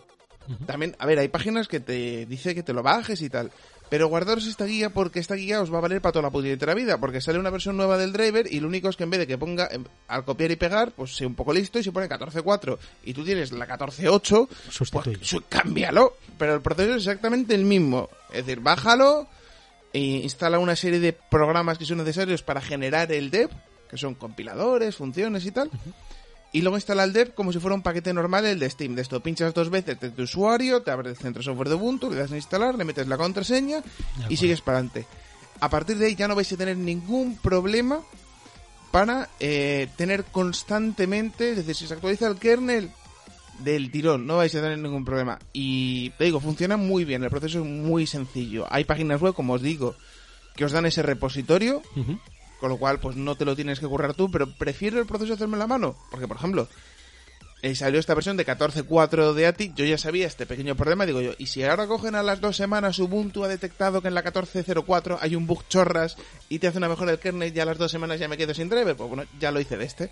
La, la wiki todavía no se había actualizado, hice la técnica esta ser un poco listo digo, oye, cambio reescribo el parámetro un poco y luego doy a tabulador y que me rellene el resto y luego sigo escribiendo lo que me digan, guion, guion, build, pack, eh, package, lo que sea. Sí. Y ahí tengo mi punto funcionando.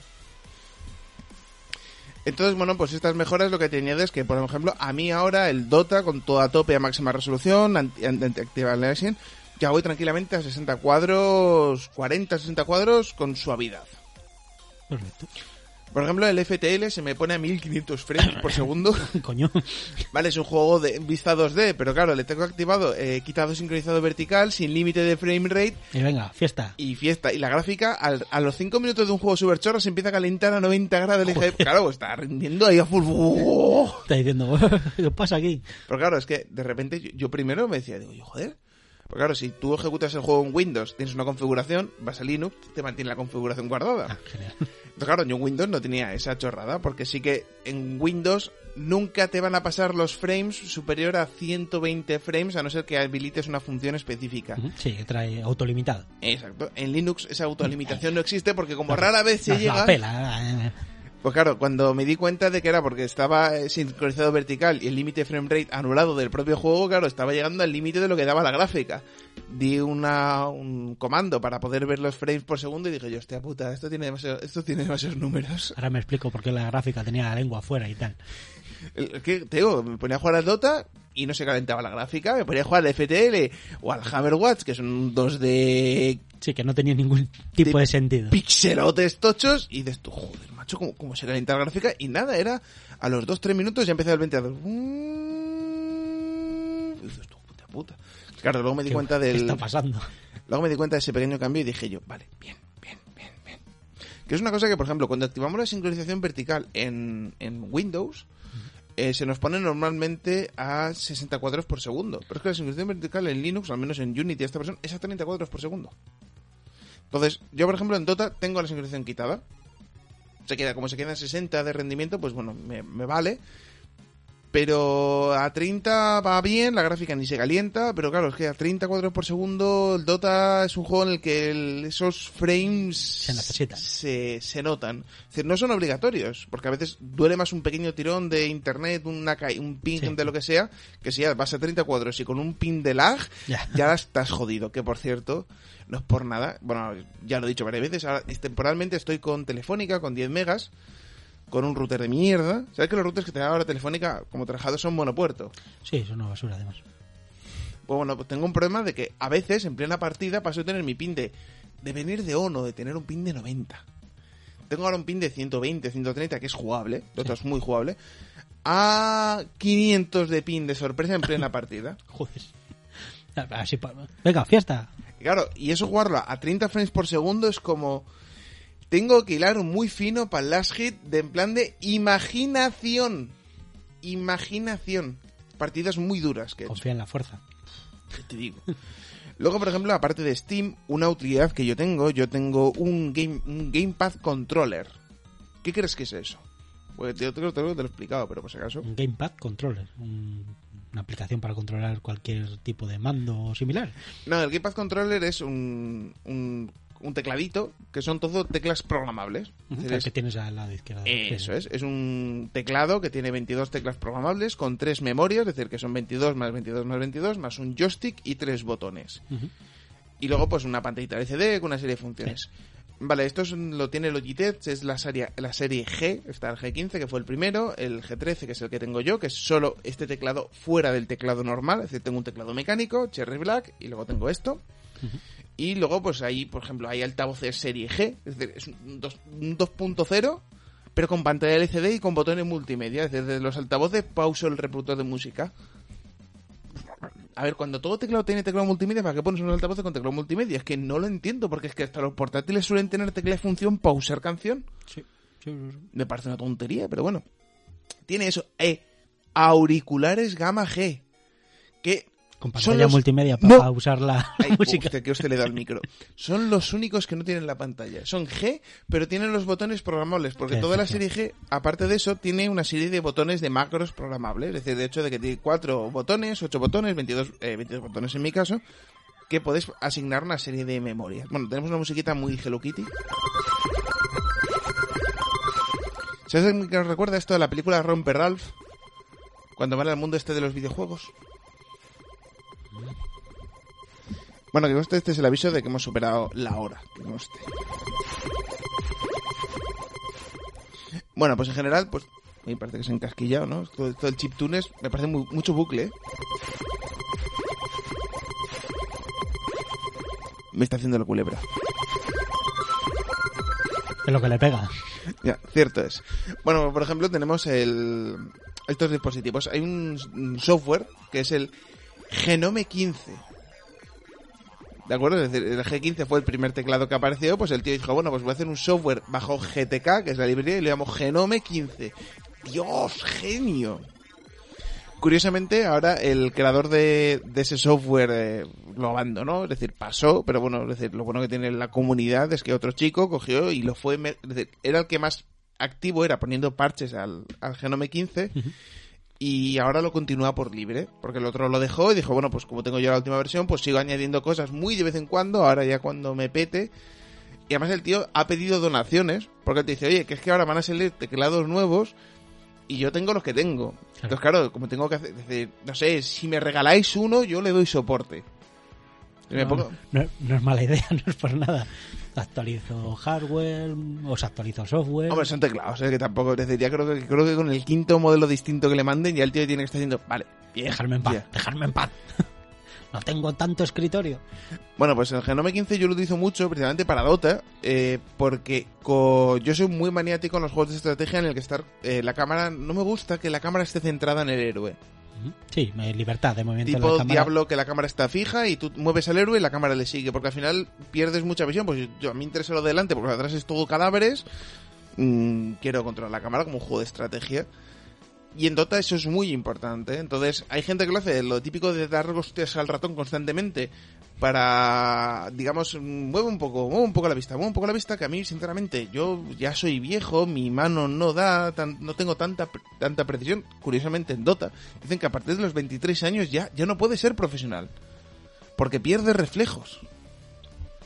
Una desilusión. No, no, pero es que tanto Dota como LOL. Es decir, hay gente que dice, no, yo es que yo ya soy viejo para, para competir y es sorprendente que con 23 años siga compitiendo profesionalmente. Y dices tú, 20 y yo tengo 31. Ya, pero, o sea, pueden estar tranquilos. Acuérdate que tenemos una gama de videojuegos de profesiones para que puedan diversificar una vez que se retiran del Dota. O sea, tampoco pueden ser cirujanos, acuérdate. O sea,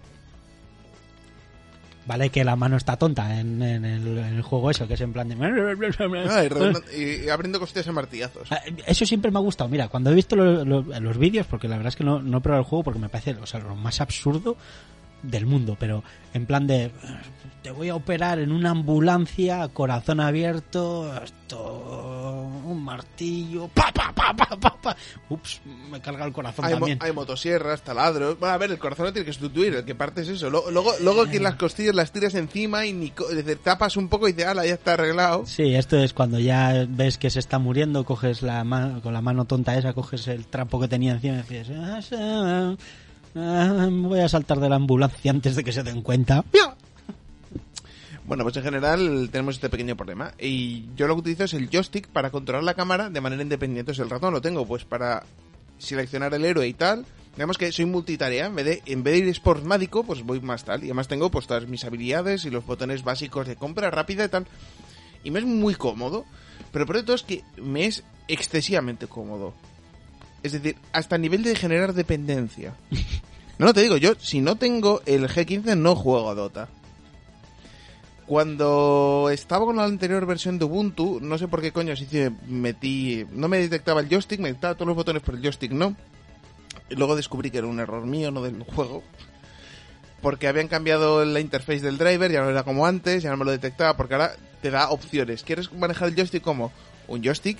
Como teclas, yo lo tengo como teclas, sustituye a la cruceta, es decir, arriba es arriba de la cruceta, abajo es abajo, pero puede ser un joystick y manejarte el puntero como porque es, es analógico, es decir, tiene niveles, ¿no? Es decir, no es un- una cruceta, es un joystick joystick. Con botón central, es esto como aprietas y es un botón.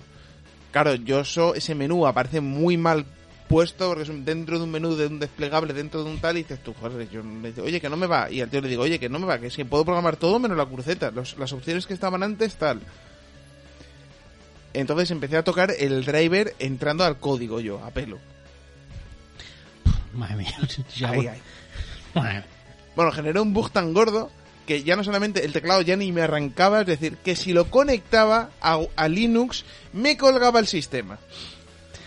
Y da gracias que no se lanzaban misiles nucleares en algún país. O sea, Es decir, eso me daba, el sistema me odiaba, literalmente, me odiaba muchísimo.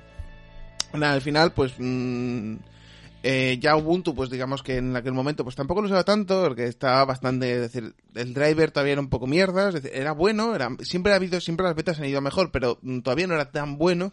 Y claro, el haber perdido el G15 por esa actualización del cacharro, Dolía. dolía y volví a jugar a Windows. Y dije yo, bueno, pues sigo jugando en Windows y estaba jugando en Windows una temporada. Todavía mi Windows necesita un reinicio una santa vez y quitarlo del SSD. Voy a quitarme el, SS el, tengo, el tengo, tengo un SSD 128 que lo tengo partido 60 con Windows, 60 con Linux. Con 60 con Linux me sobra espacio por todos los lados, pero que con 60 con Windows no me entra nada. Tengo el Windows, solo el Windows y tengo 500 megas libres. Bueno, te he dicho antes al principio de- del podcast que con Windows nada más tal ya llenas discos duros. Entonces, lo que voy a hacer es, mira, como al final, desde que me instaló la 14.4, he entrado en Windows dos veces. Pues desinstala. Lo que voy a hacer es quitarlo del SSD, es decir, utilizarlo únicamente para Ubuntu, ser feliz, disfrutar de que me vaya el sistema operativo súper rápido. Y luego, pues al final, para. Ya me lleva tiempo convenciendo para que para utilizar el AirRoom, que es por el único motivo por el que utilizo Windows, como la versión de Wine no es todavía, no va muy bien, no va muy fina, aunque hay el Aftershock Pro, que es un software de pago también para Linux, eh, bueno, es multiplataforma, tú te lo compras para Windows, te vale para Linux, para Claro, Mac. para todo. Y, es, y el software para una edición buena de calidad, pero sin pedir ciertas paranoias que yo necesito por uso personal, pero que para cualquier persona de- te va bien, porque la música se corta, no sé. O será así. Eh, pues bueno, yo necesito el Premiere por cuatro funciones de exportación que me han hecho la vida súper fácil y llevo ya un porrón de tiempo con ello y me da pereza hacer pirulas para hacer la exportación con marca de agua. Es por meter la marca de agua de las fotos, ¿eh? Por eso. Es por firmar. Sí. Que en esto no siempre lo hacía el, el Premiere. Antes el Premiere te exportaba el JPG, luego guardaba una carpeta, ejecutaba, me hice yo un softwarecillo, un script en Windows que me pasaba todas las fotos por un programa que lo que hacía era meter la marca de agua encima. Luego al final eso lo, lo hice que me lo hiciera mi propio servidor de internet, es decir, cuando la subía a internet ya venía, el propio servidor se preocupaba de meter la marca de agua y dices tú, mira qué bien, Pues sí, oye, es bastante cómodo. era una comodidad. Pero claro, luego al final, como ahora trabajo con mucha más resolución y trabajo precisamente para Picasa, pues Picasa ya tengo que darle eso con la marca de agua y pues bueno, pues el Lightroom me ofrecía esa ventaja. En Windows sabría cómo hacerlo, pero en Linux todavía mi nivel no es tan alto. Así que bueno, si algún alguien de aquí es un desarrollador avanzado y me puede hacer un script sencillo para decirle, mm, cógeme tal carpeta, mm, procésame estas fotos, eh, dime dónde guardo la carpeta con las fotos ya reexportadas con una imagen, con unos parámetros determinados. Por esto, mm, remix de Sony divertidísimo. Me caía bien, Sony. Corría mucho.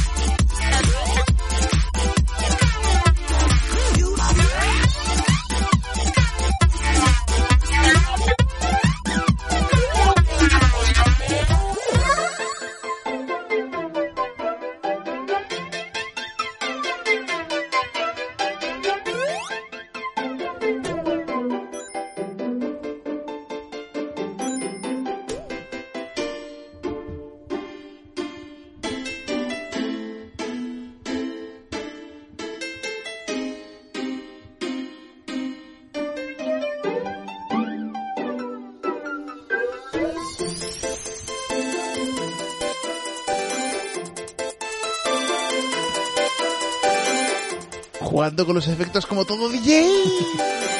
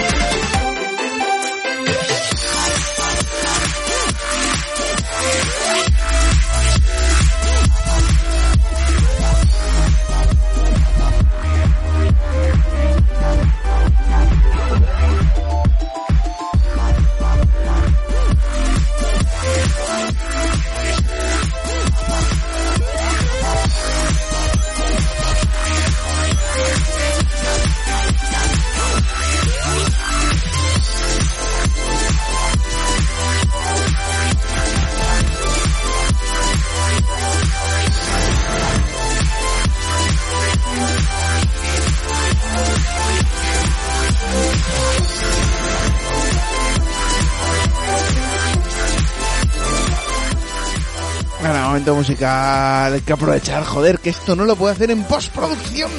Es lo que hay.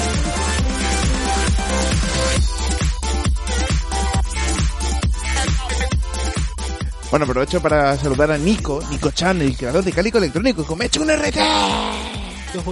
Quiero- yo- mira, aprovechando podemos saludar a GLD Joke, que el pobre hombre ha descubierto que realmente podíamos volver a grabar en algún momento en nuestra vida.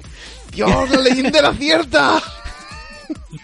No te preocupes, seguiremos con, con- con esta regularidad. O sea, dentro de dos años tendrás otro en el que estemos los dos. Bueno, no por nada, pero llegaremos al nivel, al nivel de, de- necesito un arma. Sí, me, lo Bueno, creo. ellos, bueno, ellos son unos aprendices de nuestro nivel. me lo creo, me lo creo. Lo peor de todo es que ellos tienen un premio bitácoras a la regularidad. Pues normal. Por- Pero, pero vamos a ver, perdona. Grabar uno cada año es ser regulares. Vale, no es sacar muchos programas, pero sí ser regulares.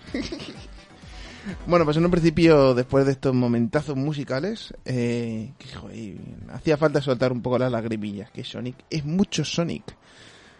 Bueno, voy a revisar un poco cómo va el tracklist. Por ejemplo, esta ya ha pasado, pero mm, sé que la voy a, la quiero adelantar porque esta fue un remix que a mí me encantó y además tiene un principio muy, muy molón. Atentos. Aviso, no voy a jugar con los efectos, así es la canción.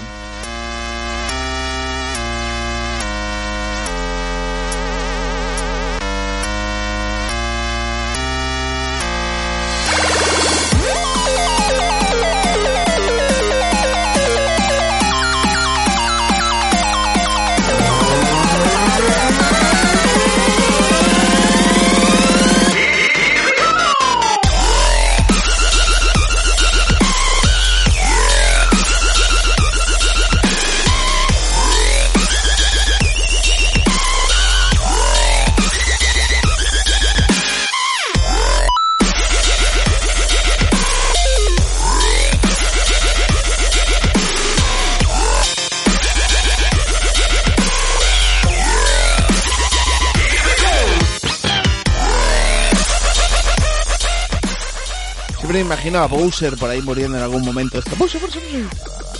Bueno, pues continuamos con el tracklist que ya tenemos preparado, que por cierto, ya lo he dicho por Twitter, bueno, el tracklist es público.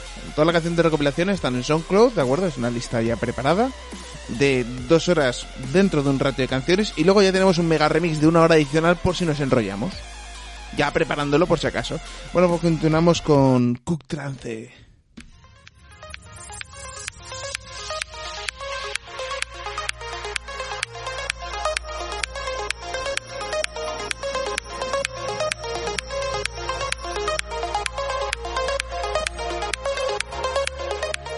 Adoro este inicio de canciones. Súper buen rollo, es como Miami Vice, pero bien.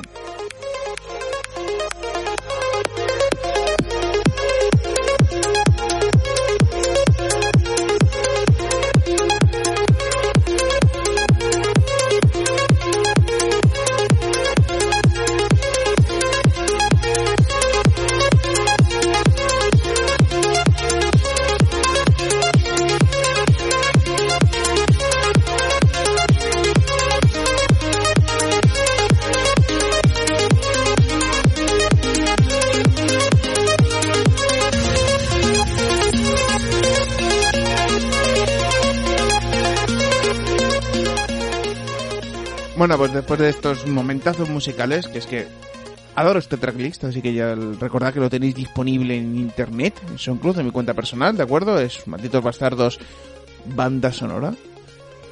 Qué profesional. Sí, ya, ya la publiqué. Bueno, tenemos una recopilación de canciones de esto, todo rollito chiptunes, ya que la, la generación anterior de programas, que fueron 12, ¿Tanto? hicimos 12, hijo. ¿Tú y yo, doce- 12? Sí, sí, 12 tuyo. Tenemos tantos años como para haber hecho 12. Sí, hijo, sí. Bueno, pues eh, digamos que quiero orientarme ya digamos, pues a tener mi propia playlist. Antes era HH Groups, porque a él le gustaba. Creo que por eso dejó de venir. Ya escuchaba tanto hip hop en mi casa que digo, este es negro. Me quiere, me quiere robar, fijo. Seguro. Se- se- Además se me ve, soy negro. O sea, no, no es No, el negro era yo. ¿Negro eras tú o yo? Yo, yo, yo. ¿Tú eras negro? Sí. No, es que soy miope, te pones tan lejos. Sí, estamos tan a la distancia de... Bueno, pues... Me ha pegado. Eso es el que coste. No, no, no, me ha pegado él. Que no, es violen- que no es violencia de degenerados, que es lo que podríamos ser también. También Se podría dar el caso, sí. Bueno, pues aprovecho y quiero, mm, eh, después de un poco de mencionar el tema de instalar el driver, instalar Steam, instalar cuatro aplicaciones para mí súper útiles, luego ya hay aplicaciones de todo tipo. Audacity también es una aplicación bastante útil dentro de cualquier distribución Linux. Eh, contar el tema de que me voy a quitar Windows de mi partición principal y el caso era de que hay una opción que es para gente que, como yo en este caso, que tengo una dependencia a un software concreto y Wine, que es un programa que te permite ejecutar aplicaciones de Windows dentro de Linux, pero usando Linux, no emulándolo, es decir, porque Wine no es un emulador, tenemos la alternativa de VirtualBox, que es como el VMware open source alternativo free. ¿De acuerdo? Está el VMware, que es un software cojonudo, que funciona en Linux como Dios, además se utiliza muchísimo para servidores. Y tenemos alternativa, pues, mm, gratuita, que en algunas cosas, como todo el open source, se adelanta a la competencia, pero como es open source, pues la competencia lo copia en 0, que es el VirtualBox, que es un software que nos permite emular todo un ordenador completo dentro de nuestro ordenador. Si al final, pues lo que vamos a hacemos una instalación limpia de, de Windows, con, además limpia de esto de que ni drivers ni chorra y tal. Las cuatro funciones importantes.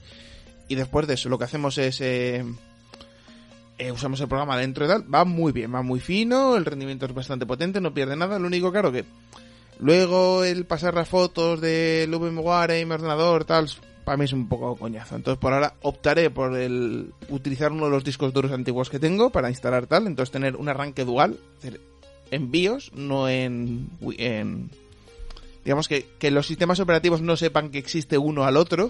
Entonces quiero que tenga un disco duro que sea por defecto, sea Linux y arranque sin preguntar.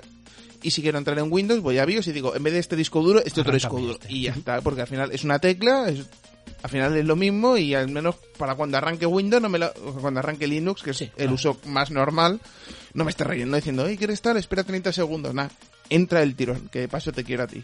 Te elijo a ti, Charizard. Vale, pues es la alternativa. Es un sistema que he utilizado muchas veces. La manera más fácil de hacerlo es cuando instalas Windows, te, quitas, se le pones como el disco duro primero y quitas el disco duro anterior, simplemente con quitar el HDMI, el, el SATA del, ya está. Y la otra opción es, eh, es decir, cuando instalas Linux, quitar el otro y tal. Entonces, los dos creen que son discos duros principal y es en BIOS donde tú le dices, no, ahora el principal eres tú, ahora el principal eres tú. Y ya está, es súper fácil y es el sistema que menos problemas da porque luego puedes reinstalar Linux y Windows y no te Sí. va a detectar nada y arreando. Sin tocar huevos. Eso es la manera más cómodo y que es como debería de ser todo, pero bueno, ahí está. Por ejemplo, para usuarios que tengan actualmente eh, Windows 8.1, hay un problema, porque si tienes el Windows 8 y luego en un espacio libre tienes instalada una partición, eh, en este caso eh, Linux, cuando actualizas un, parche de seguridad de Windows 8. punto que ya ha salido, en este, en este caso lo haces a posteriori ya no pasaría, pero nadie sabe que no vuelva a pasar, que te borra el hilo y te manda te reescribe el MBR y tu arranque con Linux desaparece porque un parche de seguridad de Windows así lo ha decidido sin avisar. Porque es un virus. Linux es un virus. Para ellos sí, para ellos sí, es, un- es una gran Les lacra. quita, les quita dinero, es un virus eso. Bueno, yo creo que la gente que... es decir, ¿Cuánta gente paga por su sistema operativo quitando porque te venga de serie con el portátil? Bueno, si te viene de serie con el portátil, mucha gente. Ahí está, solo esa gente. Ese es el problema. Ya, porque un portátil es solo con Ubuntu, hay cuatro contados. Y es una cosa que mira que Carrefour empezó hace tiempo bien, vendiendo ordenadores de estos que son mini ATX, de estos que son portátiles, sobremesas pequeños con todo integrado, con AMD, porque era más barato, por precios muy económicos. Yo recuerdo que había por- sobremesas por 250 euros con teclado y monitor- pantalla y monitor. Sí, vamos, a- al alcance de todo el mundo. Un ordenador de mierda, un procesador decente y una gráfica muy mala integrada. Ahora con una APU podrían ser Para que mi madre pueda ver las recetas de cocina. O sea, vamos, que Eso. sencillos, ofimática, como mucho. Y arreando. Y lo vendían con Ubuntu por de serie por el hecho de no pagar, por bajaron más el precio y no vender la licencia de Windows. Lo único es que no era un Ubuntu como estos que digo de un Dell que se lo curran. Era un, un- un Ubuntu lim- raspón, más pobre que dices tú, por el amor de Dios, que es que no tiene ni el driver de la, de la, de la wifi. Búscate la vida. O sea, no sé qué. Que- que- Ah, que lo- quieres conectarte a internet encima, pero, pero bueno, pero ¿tú en qué mundo vives? Que esto es, Carrefour- esto es un compact comprado en Carrefour, ¿qué te esperas? Compact, derivados de HP, por el amor de Dios, qué mal lo pueden hacer muchas veces. No algunas, muchas. Bueno, pues aprovechamos y después de potricar un poco de... Así porque sí, es gratis. Era hora. Que por cierto, mira, aprovechando que estábamos despotricando, sacaron una foto mía en cuarto milenio de, de esas de las fotos del espectador. Coño, cuenta, sabía. cuenta. Y eso es... Esto es, Una eh, cara en una piedra, ¿no? Sí, en la ermita de San Bernabé en Burgos. Estuve haciendo una visitilla y tal. Y descubrimos una cara en la piedra. Lo peor es que la vi en el trabajo porque me aburría. O sea, allí no me di cuenta que había una puta cara de más grande que yo en una piedra. o sea, así de triste. Y luego aparece, curiosamente, aparece una reportera que estoy viendo. Es la mujer de Iker. Es la mujer que está casada con ella. Sí, joder, es Carmen que- Porter. Carmen Bordé. Porter, Porter. Oh. Esa es la que presenta normalmente dentro de lo que es Cuarto Milenio, lo de las fotos de los espectadores. Pues curiosamente aquí no aparece tu marca de lo de la, lo de Jonathan Cuetos emitido. No, por- eso, eso es cuando sale la imagen en grande, en pantalla, con la producción y tal. Ah, bueno, aparece siempre. Pero bueno, curioso, ha- Sí. ha salido en la tele. He salido en la tele, salido en la tele. Soy, famoso. Eso, bueno, ha salido mi nombre, yo no. Todo, todo se ha dicho. Si hay más Jonathan Cuetos, pues atribuir vosotros los, los nombres, ¿sabes? Y, ya está. Es decir, que Cuetos la, hay la- mucho. la- la habéis mandado todos, es guay. Eh, eso está guay, también. No, la verdad es que no, no, no sé si habrá muchos, Te vamos. contestaron al mail diciendo gracias, tal, porque claro, ¿Qué- al qué final. coño? Te, te explico un poco cómo fue la cosa. Eh, yo me aburría en el trabajo, ¿no? Sí, los, los que atendemos las llamadas cuando llamáis atención al cliente, nos aburrimos un huevo cuando nos habláis. Entonces, ¿qué decidí hacer? Mientras os. No, no entre llamada y No, llamada. mientras- Cuando te eh, estoy atendiendo, eh, que al menos estoy más tranquilo. Claro, esto, estoy normalmente, pues eso, con, con el móvil y esas cosas. Mole- que molestáis, vamos, que es broma. No, no es broma, no es broma, es molestáis, molestáis, molestáis. Si no llamaseis estaría tocándome los huevos, seguramente en el paro, pero eh, estaría tocándome los huevos. Bueno, la cuestión es, yo me aburría, ¿no? Era ya por la noche, las, las 11 o así, y yo salgo a las once y media. Entonces, estaba mirando las fotos en el móvil, y yo, joder, hay una cara en la foto, ¿qué, qué mierda es esta? ¿Cuándo saco yo la foto esta? Y yo, "Ay, ya, vamos a hacer la gracia. Estaba además hablando con, con la compañera y vamos a hacer la gracia. Entro en Twitter, arroba Nabel Misterio, que es la, la cuenta oficial, y pongo eh, curiosa pareidolia y tal, ¿no? De Como, como pareidolia. pareidolia. Es cuando tu cerebro ve una cosa que realmente puede que esté o no esté. Sí, no, que a mí Vale. eso me pasa. Es decir, no se ve que había una palabra que definía eso. Yo digo, yo veo cosas en el mármol. Desde ves el Vale, mármol y pues veo figuritas, eso eh, es, eso es una, eso es una pareidolia, ¿no? Tu cerebro in- interpreta algo, ¿no? Eh, dentro de posiblemente, pues igual la roca no tiene una cara, pero en esa, con ese ángulo, las sombras y demás, han hecho una cara. Vale, pues yo, qué curio- y pongo curiosa pareidolia en la ermita de San Bernabé, no sé qué, no sé cuánto, y yo, por hacer la gracia, o sea, no pues, me aburría en el trabajo. Vale. A los dos segundos, Ah, vale, dice él mismo diciendo, del, bueno, ikergmail.com, arroba la nave del misterio, eh, arroba cuet, jcuetos, hola Jonathan, envíanos la foto a cuarto milenio arroba cuatro punto com.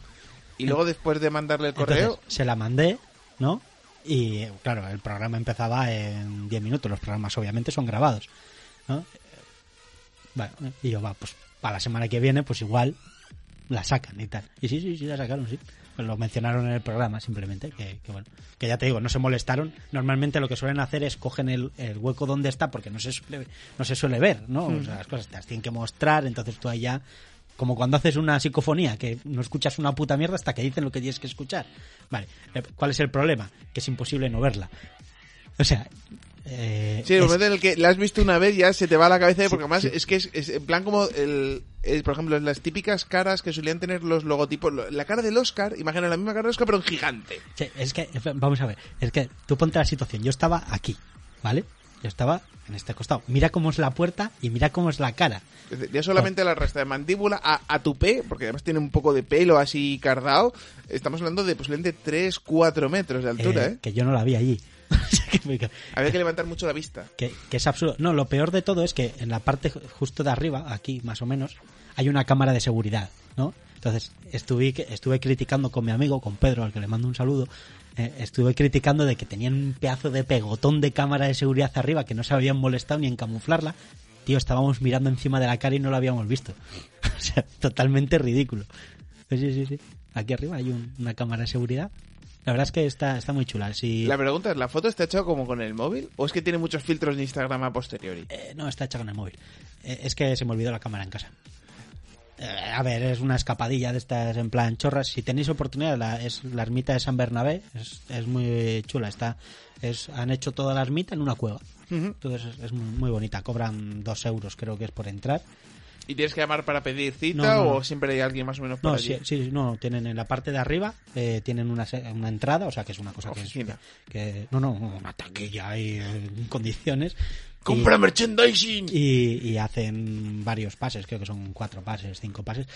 Ya te digo, merece la pena, está muy bien, tiene unos frescos que, bueno, algunos están bastante estropeados por el agua y demás que se ha filtrado en la cueva, pero la verdad es que es muy bonito. Eh, yo os lo recomiendo a la gente. ¿vale? Si os gusta viajar, está ahí en mitad de un, de un parque nacional y eso, está, está muy chulo. Si podéis ir, la verdad es que está muy bien. Ah, momento ruta turística. Está cerca de Cantabria, además, si sois de aquí, pues lo tenéis a tiro piedra, una hora y poco. Y no, no te hicieron mención, es decir, luego no te contestaron el correo, te dijeron, oye, que ya ha sido emitido en el programa No, tal no. para que lo veas. No, la- hombre, me imagino que supondrían que si alguien se pone, o sea, te envía mierdas de esas, A ver, sí, lo puedes ver, pero no sabes si... Porque claro, tú dices, oye, te lo he mandado y claro, coincidía que en ese momento estaban grabándolo porque luego lo emiten que a la una o a qué hora emiten. no, no, lo emiten pronto. No, si, si ya te digo que, a ver, eh, yo esto lo envío un sábado, ellos lo emiten el domingo, pero los programas ya están grabados, obviamente. Pues, bueno, cosas curiosas. Sí, bueno, no, como dato, ahora que estaba ahí mirando la mierda esta, pues Curiosamente, es decir, yo es una cosa que, a ver, a mí no me gusta Cuarto Milenio porque al final yo no me lo creo. ¿De acuerdo? Es decir, en ese sentido soy totalmente agnóstico. Es decir, mm, a ver, que realmente la palabra no es esa. ¿Cómo se llama esto? Cuando no te crees el tema de los alienígenas, le... eh, Coherente. Aparte.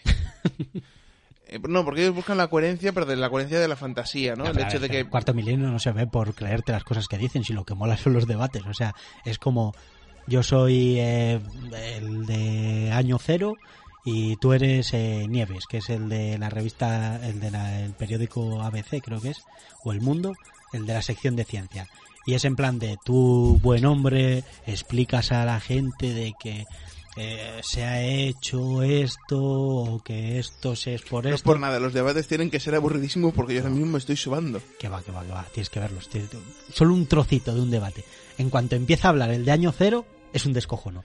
Pero porque Hay es- conspiraciones en todos lados. Bueno, o sea, una pasada. O sea, todo lo. Se cae ese colchón que tienes ahora mismo detrás. los eso es- alienígenas. es, no, es una conspiración judeo-masónica, seguro, que ha venido por aquí un Illuminati, te la ha empujado ahí si se te caía encima, porque tú eres del aparato de la ciencia, de no sé. Vamos, que de, de una pequeña cosita se saca el hombre, te cagas, te cagas.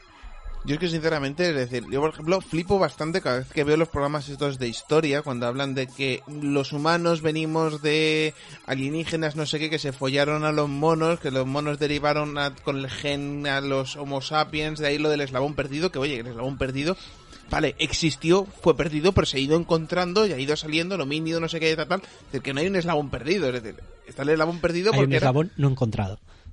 Más que perdido, realmente. A ver, No, no, eh, es que se encontró a posteriori, pero un eslabón en concreto les dice, oye, que ya no sabemos dónde va. Se ha descubierto, pero se quedó ese ya como el eslabón perdido del pasado, que ya se encontró, pero se le puso otro nombre científico, pero como quedó como la palabra eslabón perdido, que, oye, queda bonito, ¿no? Eslabón perdido.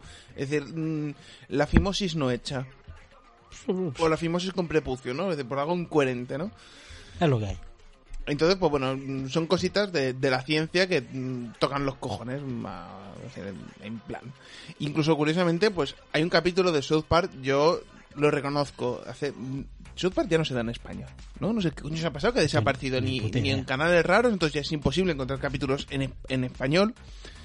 Y yo pues ya me he acostumbrado a ver las, las dos últimas temporadas directamente en inglés subtitulada. Eh, lo bueno es los, los subtítulos aparecen a los dos días de que salga el capítulo en Estados Unidos, No. que es una cosa de agradecer. Sí, pues la verdad Porque es que todavía sí. mi nivel de inglés no es tan... bu- Bueno, no, no es, ni acep- no es ni siquiera aceptable, no voy a decir ni tan bueno. no ni Conozco a tu profesor de comercio de inglés. No es normal que no sea aceptable. Slam the door. ¡Ah! Hair in my hair. Por Dios, qué, qué grande era ese hombre. Ay, Dios mío, sí. Que por cierto me lo suelo encontrar de vez en cuando todavía paseando, desde todavía está vivo. Va con la goma para que le pegues No, tirón. pero va con la pata blanca. No me lo creo. Todavía. No lleva el pelo ahí crepado a lo No, ya no, tiene, ya no tiene nada, es totalmente, es decir, ahora es totalmente calvo. Antes era un punset, pero de esto así no tan hinchado, porque el pan- no tanto. punset es tipo electro, electro, el- electrocutado, electrocutado, joder.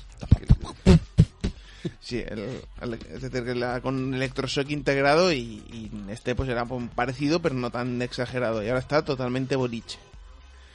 Que yo cuando pensé dije, yo, hostia puta, ver si tiene cáncer o no, simplemente es que Que claro, Ale con además es un, es un personaje simpático, es Sí, decir, es que sí. independientemente.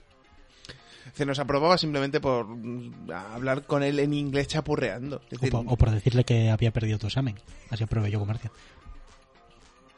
eh, porque le dijiste que, es decir, que no estoy en mi Eh, examen. eh, él, eh, a ver, él estuvo en el examen, ¿no? cuando nos hizo el examen, ¿no? Realmente yo estaba allí. Lo que te iba a decir. O sea, yo y el inglés nos llevamos mal. ¿Vale? Bueno, es más. Michu. eh, eh, eh, es más, te voy a decir que hubo gente copiando en las mesas de delante mío porque yo me puse a hablar con él. O sea, en plan de, ven para acá, ven, ven un poco. Me puse a hablar con él, la peña delante.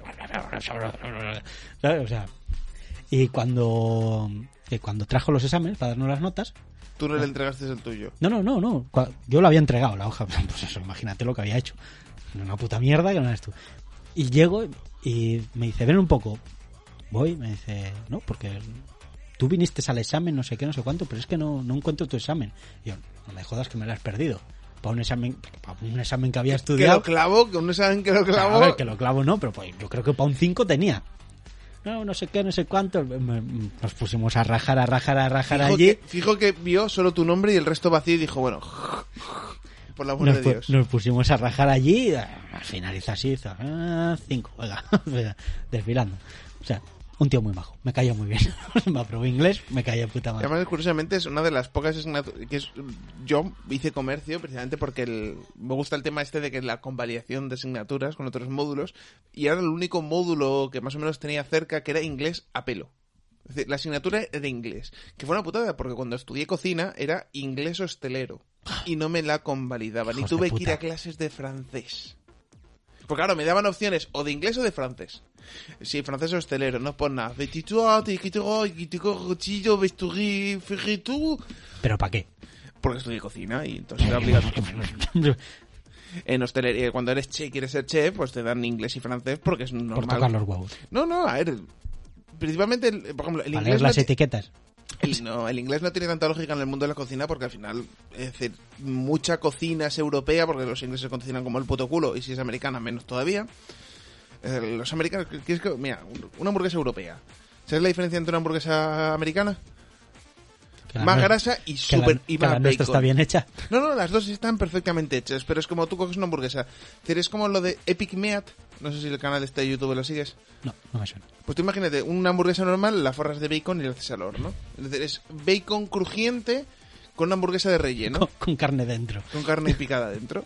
Es- Eso es la versión perfecta de, de la definición. Es decir, cualquier comida que puedas hacer más grande y con más bacon es comida americana. Yo siempre lo he dicho, es decir, eh, quieres hacer una hamburguesa, es decir, por ejemplo, mira, hablando de comida y de hamburguesas, por el amor de Dios, que es que quiero soltar esta bilis. Con el tema de que era, hice la entrevista a los chicos de Malviviendo cuando estuvieron aquí en Santander, esto vale, es una opinión que aviso que es para un restaurante que fue aquí en Santander, el Novak, restaurante Novak, está en Cañadía en la subida, que al principio tiene una deriva hacia la derecha, después de pasar, creo que antes del Zampabollos, ahí la deriva esta que hay como cuatro o cinco bares, unas escalericas, una terraza y otro bar. Bueno, pues antes justo de las escaleras, en la subida a la derecha de Cañadío, es Cañadío eh, número 3, portal número 3, ¿de acuerdo? Que entras un poco y hay varios bares y uno de ellos es una hamburguesera muy chiquitita. El interior de la tienda es muy de series de gente que busca cosas en el rastrillo, es decir, cosas de chapa viejas, es decir, las salsas te lo dan en botes de latón, de latón, latón, no hierro ni cobre, no, latón, pequeños y te dan la salsa y tal. Vale. Primero vi los precios de la carta.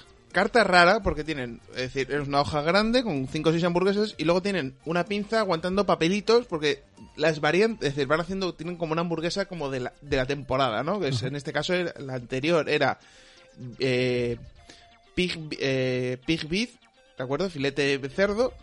Y eh, porque además era la contraseña del local, la contraseña del wifi, porque decía, wifi, tenemos wifi. Y dice, es Pig Beef 1900 eh, 2014. Digo, ah, vale, vale. Yo le dije, para la próxima pon contraseña bacon, bacon, bacon. Pues, muy americana. Muy americana, contraseña muy americana. Eh, pues bueno, eh, estaba la hamburguesa y al final me pillé la Nasdaq. Justamente la que, ten- la, de promoción de esa época era la Norit. Además el logotipo del- de la hamburguesa era el, el conejito, nor- el, la ovejita Nori del detergente este, el suavizante de toda la puñetera vida de, de- Y no de te la ropa. bien. No, porque pillé la, te- teóricamente la de la casa, ¿no? Porque el- tenían varias de pescado, una, una vegetal de falafel, que al final es garbanzos. El otro día descubrí que el... A ver, no es que lo descubrí, que fue la primera vez que me dio por preguntarlo cómo hacer falafel casero, y son garbanzos precocidos, triturados, luego fritos. Está Bueno, cojonudo. Le, le pones, si no, bacon por encima y ya tienes unos garbanzos americanos. Sí, lo único es que normalmente es de una un vegetariano, el bacon yo creo que... Pues si quieres ser un americano vegetariano, tiene que tener bacon encima. Hay, hay, curiosamente se puede hacer bacon de soja. No es lo mismo. Eh, evidentemente. No es lo mismo. Obvious, No, obvious. no. Empecemos. Bueno, Empecemos. aprovechamos que este momentito canción es cojonudo.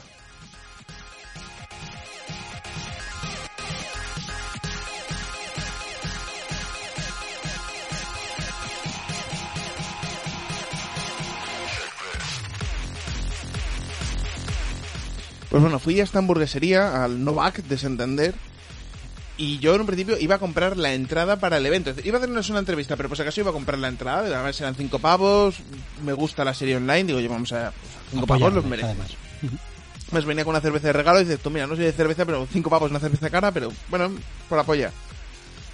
Eh, no tenían, habían agotado las entradas y yo, claro, ya estaba ahí, era la una y dije yo, tengo dinero en el bolsillo. Estoy en una hamburguesería, que no conozco, que por lo que veo es nueva, la habían abierto en enero de este año. Y dije, bueno, vamos a probarla. Más todo era como muy elaborado, muy en plan de viejo, pero moderno, ¿no? De esto de que parece que estoy en el Bronx, pero es en un barrio para pijos. ¿No? Es decir, todo Bronx intenta- para pijos. Sí, es decir, de estos, por ejemplo, en... eh, ah, tú House of Cards todavía no la sigues, ¿no? No, Bueno, pues hay un momento de la serie que pues, la sigue el, el cocinero, el amigo del, del prota de la serie, que tiene un restaurante de estos de barrio Bronx super chungo, pues al final le dicen, oye, vamos a hacer copias de tu local en barrios pijos residenciales americanos. Entonces queremos que tengan la experiencia pero sin sentirse alejados. Es decir, queremos que el sitio parezca como viejo, aunque esté recién construido todo nuevo, pero que parezca viejo, pero en sus barrios residenciales. Es decir, quieren sentir la experiencia pero no quieren sentir peligro. Quieren que los atraquen, pero sin quitarles el dinero. Sí, porque al precio que ponen las hamburguesas, 8 pavos. Joder.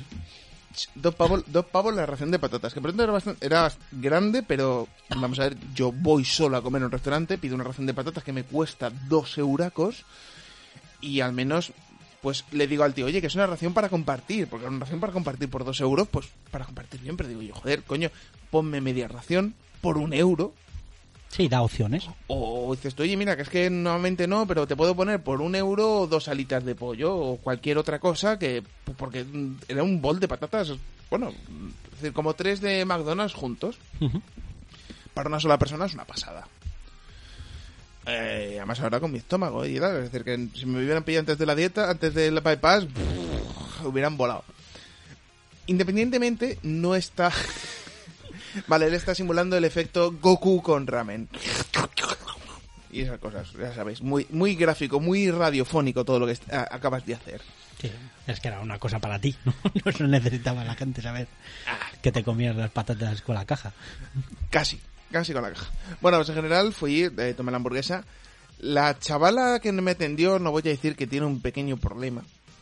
Es como... mm, de, eh, de estas tías que son hiper nerviosas, de que como que todo, es decir, tenías que ir con ella con mucha pausa, con mucha calma, porque, ver, posiblemente la tía es la más normal y se hace, se hace la víctima de la hiperpinosis de no sé qué, pero la tía daba, daba rollo de, joder, coño, que es que fijo que la voy a, a meter prisa preguntándole por tal cosa y, se le va a dar un yuyu. Pero no, no, la chica, pues bueno, yo iba con toda la calma del mundo, no la conocía y ya, me daba palo volver a casa y dije, bueno, pues me, me tomo la hamburguesa. Digo yo, bueno, voy a tomar la especial de la casa, la que tiene el nombre Novak, el mismo nombre que el, res- el restaurante. La pido. 45 minutos de espera. Por Dios, pero que tuvieron que ir a matar a la vaca o qué? Una burrada, lo bueno es que bueno, estuve ahí mirando, venía gente tal, por eso pedí la contraseña de la wifi. Sí, no, no, claro, que menos. Iba, iba lenta como el puto culo. Decir, digo yo, mira, saco mi móvil, lo pongo a compartir por 3G y me fijo que al menos navegado por internet más rápido. Pero como me dio por empezar a, em, escuchar algo que chupara más ancho de banda, pues bueno, en general, trataban de responder la página web, es decir, que todo el barrio debe estar conectado a wifi. Lo típico, porque sí. Con, eso, con esas claves. Bacon, bacon, bacon, segurísimo. Por Dios. Bueno, pues en general eso, es decir, tenían... Tardaron un porrón, me dan la hamburguesa. Y lo primero que me cabreó un huevo después de pagar los 10 pavos, porque yo dije, bueno, ya cóbrame, que normalmente es que soy acostumbrado al McDonald's, es decir, la pides, la pagas y luego te la dan. Yo, pues bueno, hasta que me la des, cóbrame. Me preguntaron si quería beber. Claro, y vi los precios de la cerveza y dije, no. No, por Dios. Ya me estoy gastando 10 pavos en una hamburguesa con patatas. Digo yo, por esto, como en el McDonald's, bueno, por ejemplo, con el Burger King, con la aplicación de. ¿Sabes? Hay una aplicación para Android de Burger King. Que no por nada, hay unas promociones. Es decir, hay promociones y te salen dos hamburguesas por 3 pavos. O un menú completo. Menú completo con dos hamburguesas por 6 euros.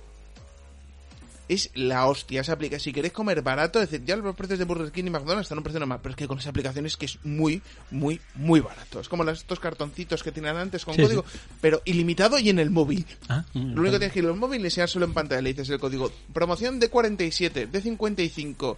Por ejemplo, Agua. el, el helado que cuesta un euro 50 a un euro. Es decir, Sí, es todo casi la mitad de precio del precio normal. Está genial. Una aplicación súper útil, recomendabilísimo. Comparado con esta hamburguesería, será mierda lo que puedas comer en el Burger King por, a nivel de calidad de carne, que será carne de culo, me da igual. Pero al menos está buena y está limpia. Vale, pues me plantan la hamburguesa. Yo lo primero que me chiné, porque yo voy a una hamburguesería, de esta que dices tú, es una hamburguesería pija, cara. Y pone en, el, en la entrada eh, pan casero. Eh, No, en... Eh, no. ¿Cuándo, cuándo es cuando quieres decir como es como pan de pueblo, pero... Rústico. Sí, algo por el estilo. Era pan rústico o algo por el estilo. Y veo el típico bollo de bimbo, pero el de bimbo, es decir, es decir, es pan de bollería, pero en vez de ser el típico que tiene la sémola pegada, es de estos que está cargado en harina. Pero es el bimbo de toda la puta vida. Es decir, dices tú, joder, esto es un pan bimbo, que le doy la vuelta, es un pan bimbo. Ay, por Dios. Pero, Era- pero es la gama rústica de Bimbo.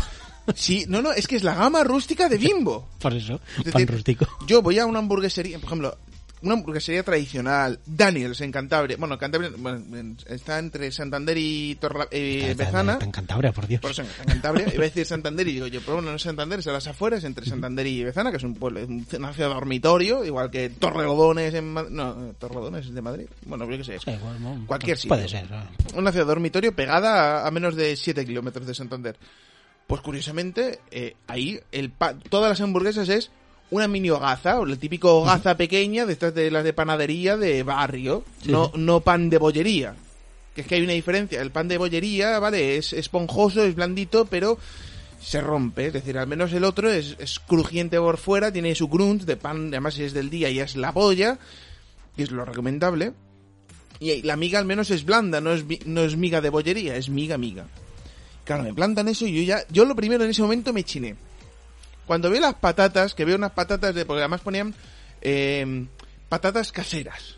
Patatas fritas caseras, que digo yo, mira, como me las saquen de bolsa, me chino. Me, chi- me pega un cabreo que me subo encima. de- En ese momento dije yo, me cago en la puta. Creo que ver tanto pesadilla en la cocina, Top Chef y su puta madre, y haber estado con Chicote en Madrid, me está levantando una mala hostia.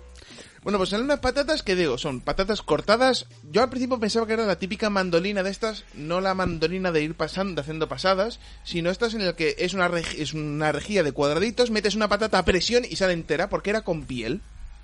Eran de estas patatas, lo que llaman patatas, como la, joder, cuando comes las patatas gajo, que, es- que son cuñas, quesitos, tranchetes, Sí, sí, sí. Con la piel, que es piel lavada, que no pasa nada, que oye, que incluso dicen que tiene más hierro y no sé qué mierda, pues bueno, Las, vitaminas típicas que te dicen, cómete las, vi- la piel que tiene las vitaminas. Esas, pues eso. Cómete la piel de la naranja, vas a ver qué rica que, que de vitaminas y de No, no, arcadas. a ver, de vitaminas tiene un porrón, Eso, pero de vitaminas la cosa más y de arcadas. la cosa más asquerosa a que- partes iguales. Bueno, no sé, no, sé, no sé qué gana más. De, de- de- de la cantidad de vitaminas que tiene, sí, pero la- lo incomodísimo es morder esa cosa de goma.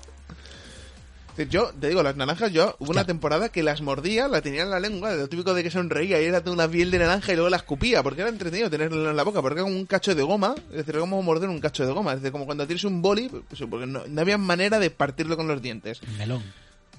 La sandía. Ya, pero eso al menos si, si, si lo muerdes, porque esto era como, la naranja es goma.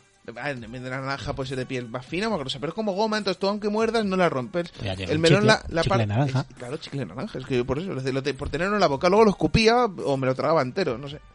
Depende del día. Depende del día, o del cacho. también, también. Que es que los chicles son de un formato muy tragable, pero es que la piel de naranja depende del cacho que te metas. Está claro, está claro. Bueno, pues en general, el... ya me cabreó eso. Vienen las patatas, dijo yo, el corte es muy. No es un corte gajo, tal. Las noto y ya las noto y dices tú, mira, están calientes. eh, Se las nota que el aceite está caliente, pero tocaba la patata y ya estaban blandurrias. Dices tú, joder, puta. Claro, 40. No, no, no, el problema es eso, que dices tú 40. y- Luego, después de largarme, es una cosa que razón, 45 minutos. Fijo que este es el típico cocinero que lo más fácil lo hace lo primero. Es decir, planta primero, coge las patatas que ya tendrá cortadas de antes en agua y las planta dentro de la freidora. Claro, cuando ya están fritas, porque están mu- tirando muy tostadas muchas, es decir, las que, las, como el corte era irregular, algunas eran más o menos grandes y otras eran más pequeñas, pues las pequeñas estaban tirando a quemadas. Pues fijo que el tío las sacó y las dejó encima de la freidora un buen rato. Entonces el aceite estaba caliente, pero de ese calor irradiado al final se habían ablandurriado. Es decir, con lo cual, tal. Pero eso no fue lo que más me cabreó. Lo que más me cabreó es que de repente las veo en el subol que tienen como cosas negras pegadas. Y digo yo, hostia puta, que este son de los típicos cocineros que empiezan a echar eh, perejil picado y lo tiene tostado. Bueno, curiosamente no era perejil picado, era peor todavía. De la mierda de la freidora. No, eso hubiera sido entonces ya directamente para pedir una hoja de reclamación. No, era eh, sal gorda teñida de tinta. Es decir, con tinta de cal- Es decir, se puede teñir la, la- la sal gorda, se puede teñir, pero claro, sal gorda negra, pero un porrón. Claro. Uy, uy, pues esto para este. Entonces dices tú, joder, entre que blandurrias, tal, con pegotes, el aceite eh, aceitoso, porque el aceite se veía brillante, y dices tú, a ver, si están aceitosas porque están crunching, vale. Pero si ya están blandurrias, que ha reabsorbido el aceite, que sigan todavía con, un- con el brillo del aceite, mal. Por el último tal para que te saliesen calientes. Posi- posiblemente fuera no que estuvieran arriba, sino que las refrió un poco. Claro, no, las, eh, las hizo, ¿no? Las tenía ya hechas, las dejó arriba y cuando ya tenía la hamburguesa para dártela, de nuevo las bajas, y las espero otro, subes, y espero otro minuto que me salieran las patatas. la- las subes y te las echa y están calientes. Y con el kilo de sal. Pues fue algo que, sinceramente, las patatas me las acabé enteras porque tenía un porrón de hambre y dije, por 8 euros me lo como. Es que por este atraco. Pero te digo una cosa, la hamburguesa, pegué dos mordiscos y me, decir, empecé con la primero, las patatas me dieron asco. Las vi y dije yo, me dieron asco. Empecé con la hamburguesa, los dos mordiscos me comí todas las patatas Y ya la la hamburguesa por, por vagancia, porque la hamburguesa era... Ya lo del pan Bimbo. rústico ya me tocó mucho los cojones. A mí, que, que soy de, de, de haber estudiado cocina, lo he dicho, lo he dicho además hoy mismo. Y entre comillas, joder, macho. Es decir, coño, di pan rústico. Es decir, esto es como lo del chicote. Es decir, si pones croquetas caseras, que sean caseras aunque congeladas por ti, que ya es mal, pero son caseras, Pero no son de bolsa. Exacto. Pero joder, coño, pan rústico, por el amor de Dios, que ponga pa- el pan del rústico en bimbón no quiere decir que sea rústico, joder, puta. Es decir, estás cobrándolas a 8 euros. Que me dices que me cobras 4 pavos por hamburguesa, me hubiera parecido cara 4 pavos por esa hamburguesa. Era mala, ¿eh? ¿Eh? Era mala. Bueno, no, no es que era mala, es que era un troncho grande de carne, es decir, creo que eran eh, 250 gramos, es decir, era una porción generosa de carne picada. No sé si entiendes el, el punto de carne picada. Sí, sí, sí, sí. sí. Soy carnicero. Vale, ¿sabes que normalmente cuando haces hamburguesas, es decir, vosotros en la carnicería preparabais hamburguesas caseras? Es Ah, decir, nos lo daban todo hecho. bueno, pues una hamburguesa tiene Era que tener de- realmente. una serie de cosas. Tiene que tener huevo, primero, para que la carne quede un poco, quede como una hamburguesa de típico, de que quede un poco con su forma, que, que muerdas y tenga un poco de grumo, es decir, que digamos que empaste. Pan, normalmente para que, como la carne ya se empasta y el huevo lo que haría es que, aunque lo unificaría, quedaría muy baboso, pues se echa pan rallado para que quede más seco y más que aguante la forma. Y lo normal es salpimentarlo, echar un poco de pimentón, un tal, unas cositas, Unas unas especias. Nada, eso era carne picada a pelo. Pero a pelo, es que, es que lo peor de todo es que no tenía ni sal. ¿Para qué? Si ya la tenían las patatas. Haber metido patatas dentro de Eso, la hamburguesa. eso- eso- sí, pero es que, joder, comer, comer carne, dices tú, joder, coño, yo he comido carne sin cocinar, salpimentada, y es comible, es, claro, si tú carne de hamburguesas, Pero eso no. eso no. Y lo peor de todo es que, segundo, Me gustó, tenía queso, queso de cabrales o algo parecido a un queso de cabrales. Vale, una por, de, de los cinco mordiscos que me duró la hamburguesa, porque tampoco era muy grande, porque era muy alta, solo uno de los cinco mordiscos me vino el sabor a queso. Que no es que me es que comiera queso, no es que me vino el sabor así como de mm, mm, noto el queso. Oye, y para lo que me costó mordía porque yo estaba ahí, digo, yo, joder, ¿cómo puede ser tal? Y para ir sacando los matices, digo, yo no, esto es carne a pelo, además es da una sensación porque al no tener el huevo y no quedar compactada, la- era como com- cuando comías carne, es decir, al no estar ligada, eres como comer, es como meterte arena a presión en la boca. Muy Es rico. decir, la carne, dando las cosas, es decir, el comportamiento de cómo es la, la carne en la lengua. Es decir, que se deshace, pero realmente no la estás masticando de que se deshace de, de hebras, de, de... No, no, no, es que se deshace como arena, como que, como que realmente estaba junta porque coincidió que estaba junta, que perfectamente podría estar por el suelo espartigada y bailando. Algo, dieta fina, fina, fina. Vale, lo segundo que me tocó un poco brotes de no sé qué, brotes verdes, es decir, a ver, que pueden no me parecieron del brotes de fuera. no, a ver, son brotes estos que preparas, que po- lo más posible creo que pueden ser brotes de lenteja. A ver, es, eh, tú normalmente lo típico que compras en botes son brotes de soja, pero son estos bote- eh, brotes grandes, bl- eh, blancos eh, y tal, y duritos y crujientes que te, para ensaladas están de puta madre, para decorar y demás. Pero estos eran brotes muy finitos, muy tal. Entonces, hay una manera de hacer brotes caseros. Tú coges un- lentejas de garbanzo, lo metes en un, en un, o lo metes al agua una noche, y luego en un tarro grande, espardigados en tal, los dejas un día en plano. Entonces germina y salen los brotecitos. Entonces del garbanzo queda un poco chup, pero sale el crunchito verde. Y bueno, pues se puede utilizar para comer, para decorar está bien, pero claro, eso no mete nada, nada, nada, nada, nada de sabor. Es como una lechuga en brotecito, porque sí, es verde, pero claro, la lechuga tiene ese, al ser una, una hoja grande y dura, tiene ese crunch y ese normalmente ese pequeño frescor que suele dar la lechuga. Esto tiene el sabor, pero ni el crunch ni el frescor, con lo cual, pues, es como, está, es bonito porque era un ramillete entero, luego, puré triturado, es decir, no era licuado porque no era el típico de, no era super licuado, era triturado, es decir, un tomate normal, le quita, eh, le quita la piel sin cocer a la trituradora, o a la batidora. Sí, sí. Es decir, que no es salsa de tomates, tomate triturado. ¿Qué dices tú? Es, si esto ya le faltaba sal, Ahora el ya te- tomate, ya esto, ya ¿no? te mete dulce encima. Y además que no, no- el sabor de queso era, era testimonial en una per- porción enana. Tío, no es por nada. Yo, la peor, te voy a decir una cosa, he comido hamburguesas mal hechas. Pero esa es la hamburguesa más cara, que más han tardado en preparar y más mierda que he probado en mi vida. Porque es que era comer carne es que ni frita, porque es que si, si estu- dices tú, no, es que esta, por ejemplo, la carne, si tú cruda la fríes mucho, se quema, coge un sabor ácido del, de cuando se te dora la carne, pero que es un sabor ácido que si no te pasas demasiado, eh, dilo y te muto. Vamos para la próxima. Vale, tú la aprietes aquí, ¿vale? Canal 2, canal 1 yo. Canal 1. Eh, Esto es muy radiofónico. Sí, sí. Bueno, pues en general, todo muy serio, todo muy serio. Estoy a ver ahí para apurar a llegar a las... Uy, ya nos hemos pasado de las dos horas. Vale, pues remi... eh, Toma ya. adelanto y vamos a, ir rematando. Bueno, pues teníamos el problema, es decir, que me pareció un mezcolato. ¿Qué dices tú, por el amor de Dios? Por el amor de Dios, ¿cómo pueden cobrar 8 pavos por esta mierda. La verdad es que para sentirse un poco estafado, la por la descripción. por Eh, no es por nada, lo escribí en, en Google Plus, lo escribí en Twitter y lo más lo puse como comentario porque en página web no tienen. Lo había leído en algún sitio. Y sí. puse el comentario en, en, en su mur, en su fanpage, digo, menú, una puta estrella y porque no se puede votar cero estrellas. Que en Google Plus al menos puedes votar cero estrellas a una aplicación o a un negocio. Esto se merece cero estrellas mínimo. ¿Sería esa solo? ¿Eh? ¿Sería esa solo? o- Creo que era la única porque había cinco revisiones todas con cinco estrellas y yo soy el que ya le quita la quinta estrella. Sí, no, no, no me refería a las revisiones, me refería a... eh, ¿Sería esa hamburguesa en concreto la que estaba tan mal hecha? Las otras serían... Me acerqué a Cotillar Cocina, pues donde estás, como es un local muy pequeño, Sí. tiene una cocina con ventana. Que el cocinado es un pollipancho, es decir, no lo hace la Sí, chica. bueno, igual. como, como la haga la chica nerviosa, entonces ya me puedo esperar dos días a que me dé la hamburguesa. Hombre, explicaría por qué tenía tanta sal. ay, ay, ay.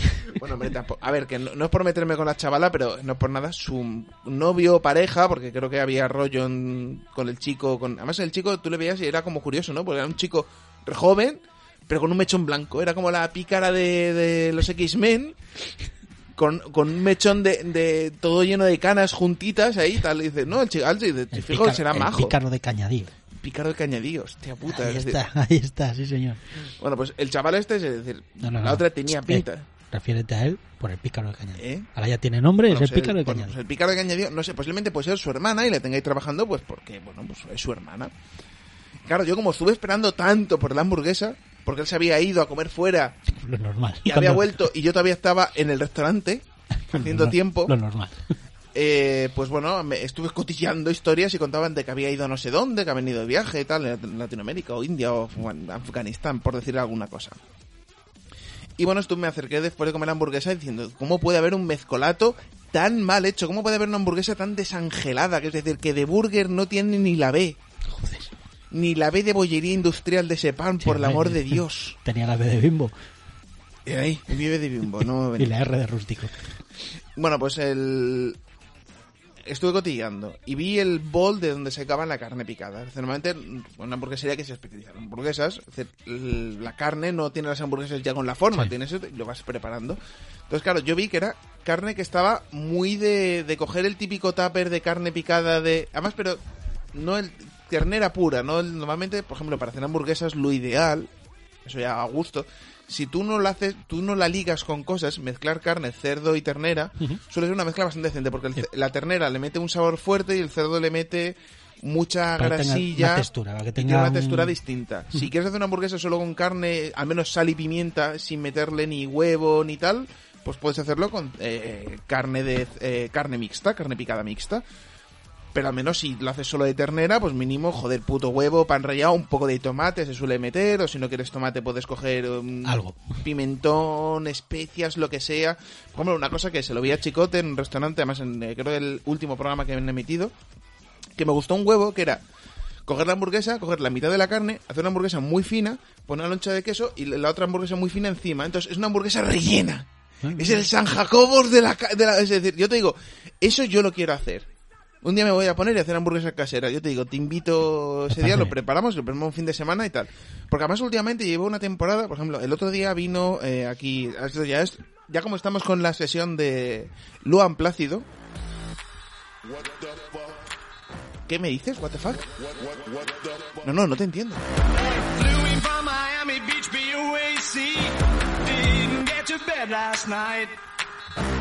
On the way to paperback was on my knee. Man, I had a dreadful flight. I'm back in the USSR. You don't know how lucky you are. Bueno, pues como tenemos este remix tan grande que es una hora del tirón, pues podemos alargarnos incluso más todavía. Bueno, pues teníamos el... Fuimos al restaurante. El... no, que estamos hablando de carne, carne picada. De carne eh, picada, ¿eh? hamburguesas, ¿qué hambur- vas a hacer para invitarme? Hamburguesa en Jacobo, eso, vale. Bueno, pues estos días he estado en plan muy cocinero, pero de probar cosas de libros, de libros de cocina. Por ejemplo, el otro día vino pues eh, Rubik Dude, que es un DJ que va con un cubo de Rubik gigante en la cabeza, muy majo, eh, valenciano.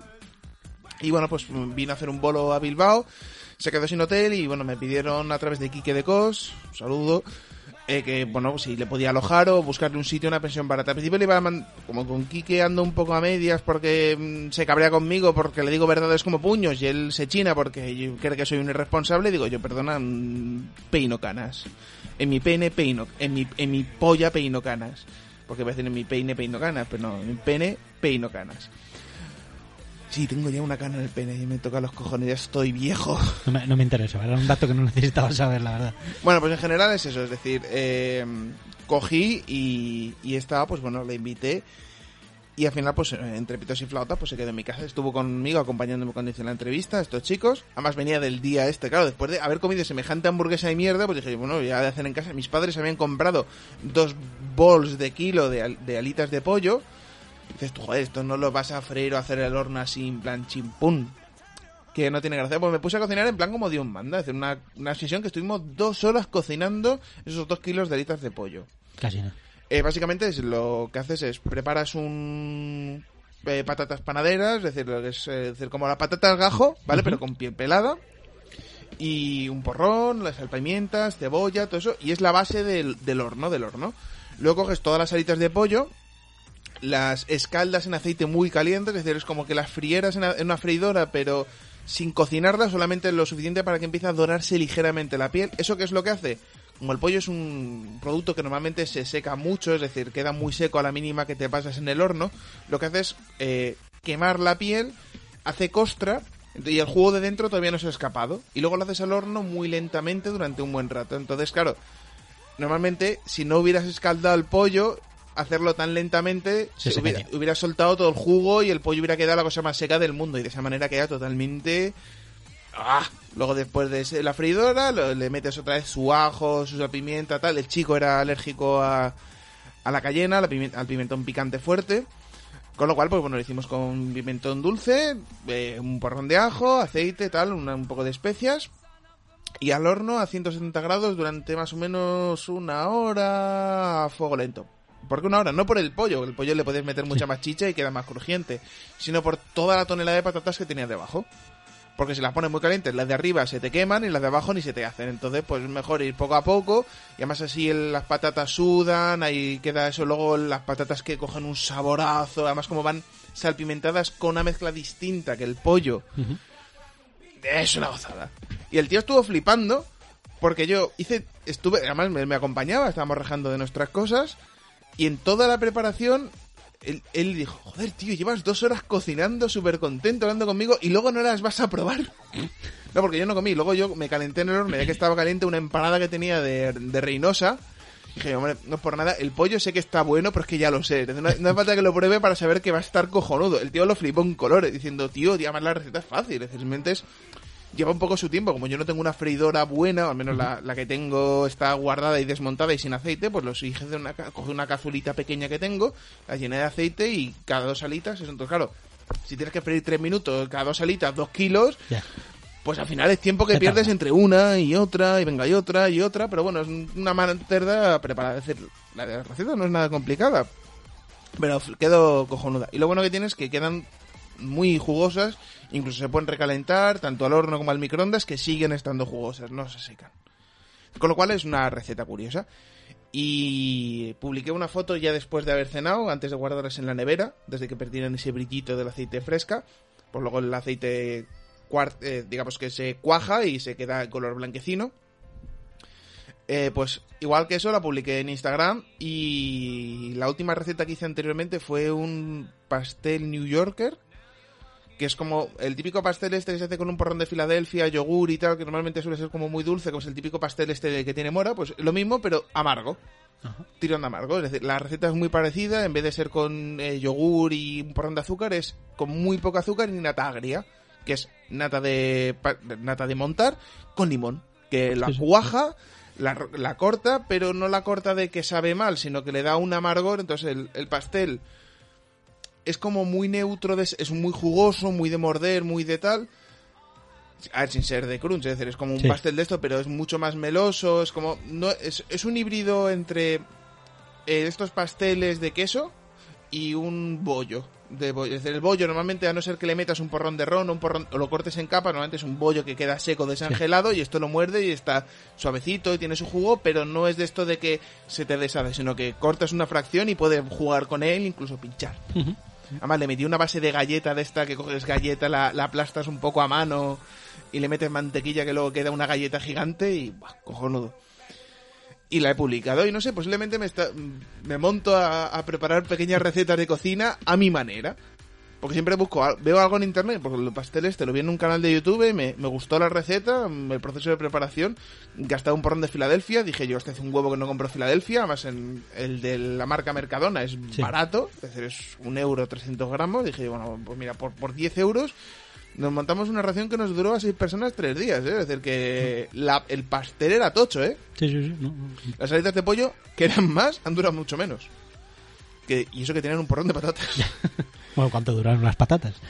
No, no, ah, mira, porque yo no le he metido tiento, que si le llego a meter tiento, lo más normal es que las patatas vuelen Se y el pollo sigue. No, no, yo, le- pero estando menos gente, el pollo duró menos. Que eran dos porciones y ahora somos menos en casa y han durado dos días, porque lo hice ayer. No. Bueno, pues en un principio creo que ya podemos cortar. Sí, va, va siendo hora, ¿no? Porque si no, esta vez van a tener que escucharlo en días. Yo- suministramos, tenemos actualmente una hora y quince minutos. Una cosa es que grabemos cada año, y otra cosa es que tenga que durar un año, ¿sabes? O sea, es, Bueno, es- por compensar un es poco a la audiencia. es diferente, es diferente. Bueno, pues Con esto eh, se puede hacer una serie entera, o sea, yo creo que ya tengo una temporada entera. Los vas partiendo en trozos, eh, podemos utilizar la técnica House of Cards. asústame, no he Eh, visto nada. hace- no, me refiero al tema de hacemos toda la temporada del tirón y lo damos en un monopodcast, es decir, 12 horas de podcast. Madre mía. Eh, Y que, y hacemos, que- eh, y que lo 12 vayan horas de- escuchando, ¿no? Claro, 12 horas de grabación del tirón, lo hacemos en un día, nos ponemos, comemos, como los de charrando de TVO que mientras comen están haciendo el, el podcast. Y- Importante, no intentéis eh, ir al gimnasio y escuchar el podcast de una vez. No, no sea que muráis o algo, luego nos echéis la culpa a nosotros. Y vosotros mismos lo vais suministrando como buenos usuarios de Netflix o iTunes y sistemas parecidos. Sí, Podría ser una alternativa. Sí, sí, sí. Nos grabamos un Ma- mega maratón. Maratón de 12 horas de podcast. Bueno, pues creo que aquí lo podemos dejar tranquilamente. Vamos a dejar hasta que llegue a los 20 minutos más o menos la música. Va a aprovechar a hacer publicidad y eso. Eh, lo- los chicos se lo han plácido. Eh, recordad que tenéis el remix en mi cuenta de SoundCloud. Eh, para cualquier tipo de pregunta podéis mandarme cualquier tipo de mensaje a través de Twitter. Si habéis llegado hasta este santo momento, ponemos palabra clave en el, en el hashtag del mensaje. Tiene que ser ole. Es decir, Ole. he escuchado el último podcast. Ole, ole. Hashtag ole. ¿De parece- acuerdo? Para saber que habéis llegado hasta el final. Porque si nos ponéis un tag, ¡ay, qué guapo el podcast! Sé que no te lo has oído entero. No tienes huevos. Ya. Mariquitas, maricones, cabrones. Bueno, aquí pues Rosmos, un momento de publicidad que hace tanto que no nos vemos que cuenta todos los proyectos nuevos que tienes. Que No, no, posiblemente- no, no, ahora mismo no tengo ningún proyecto nuevo. Eh, simplemente comentar. Tengo con un amigo que se llama Pedro, al que saludé hace un rato, un blog en- de actualidad. Normalmente pues tratamos cosillas de- del día a día, de lo que está pasando en el mundo y en España principalmente, que se llama desde la poltrona.es. Bueno, os invito a que os paséis por allí, nos dejéis algún comentario si os, si os gusta el trabajo que hacemos y demás. Si venís a través de la escucha de este podcast, ponéis en el comentario ole. hashtag ole. Ponéis ole para saber que venís de aquí. Y nada, pues eso que os invito a que le echéis un ojo para ver si os gusta, vamos. Me podéis seguir por Twitter, como siempre, arroba jhuetos. Al señor este ya sabéis quién es. Y luego otra cosa que iba a decir, em, él me preguntó por su compañero que yo tengo un documento muy chulo con una guía, un tutorial completo de equipo completo para podcasting. ¿Al final vais a hacer un podcast propio? Eh, estamos pensando, no, eso se está, se va. Esto es como las lluvias de ideas en las empresas. Nosotros las vamos lanzando. A ver, lanzar un podcast cojonudo, pero luego, luego la continuidad es la putada. Ah, Mira, pues- mira la experiencia que tenemos. Perdona, pero luego puedes hacer podcast de dos horas. Porque tienes muchas cosas de las que hablar. Claro, si es una ventaja. Al final esto es una ventaja.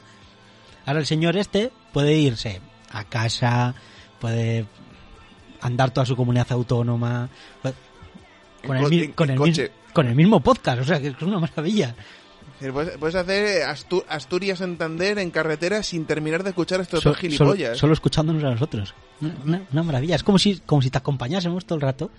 No te haríamos ni puto caso porque tú ibas conduciendo y con el conductor no hay que hablar, que te lo dicen los de los autobuses.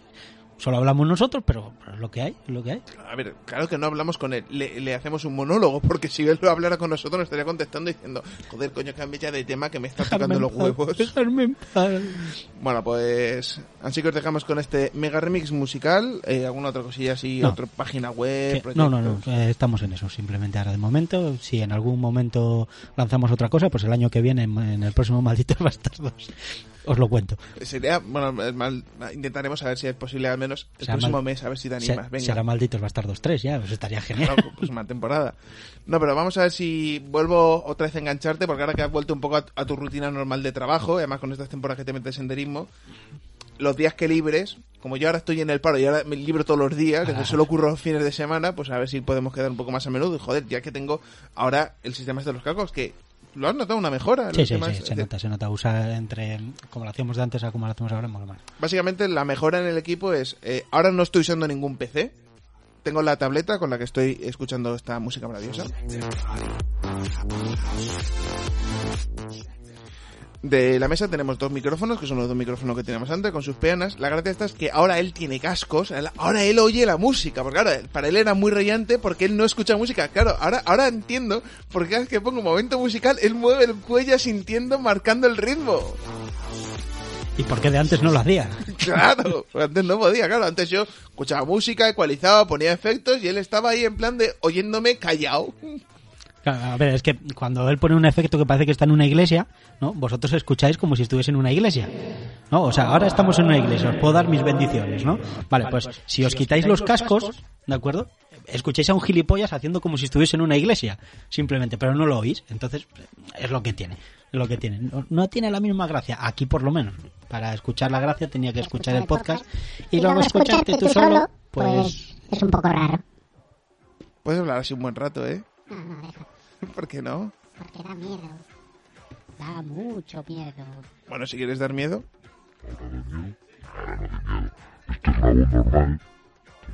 Esto es la voz normal cuando vas de fiesta, ¿no?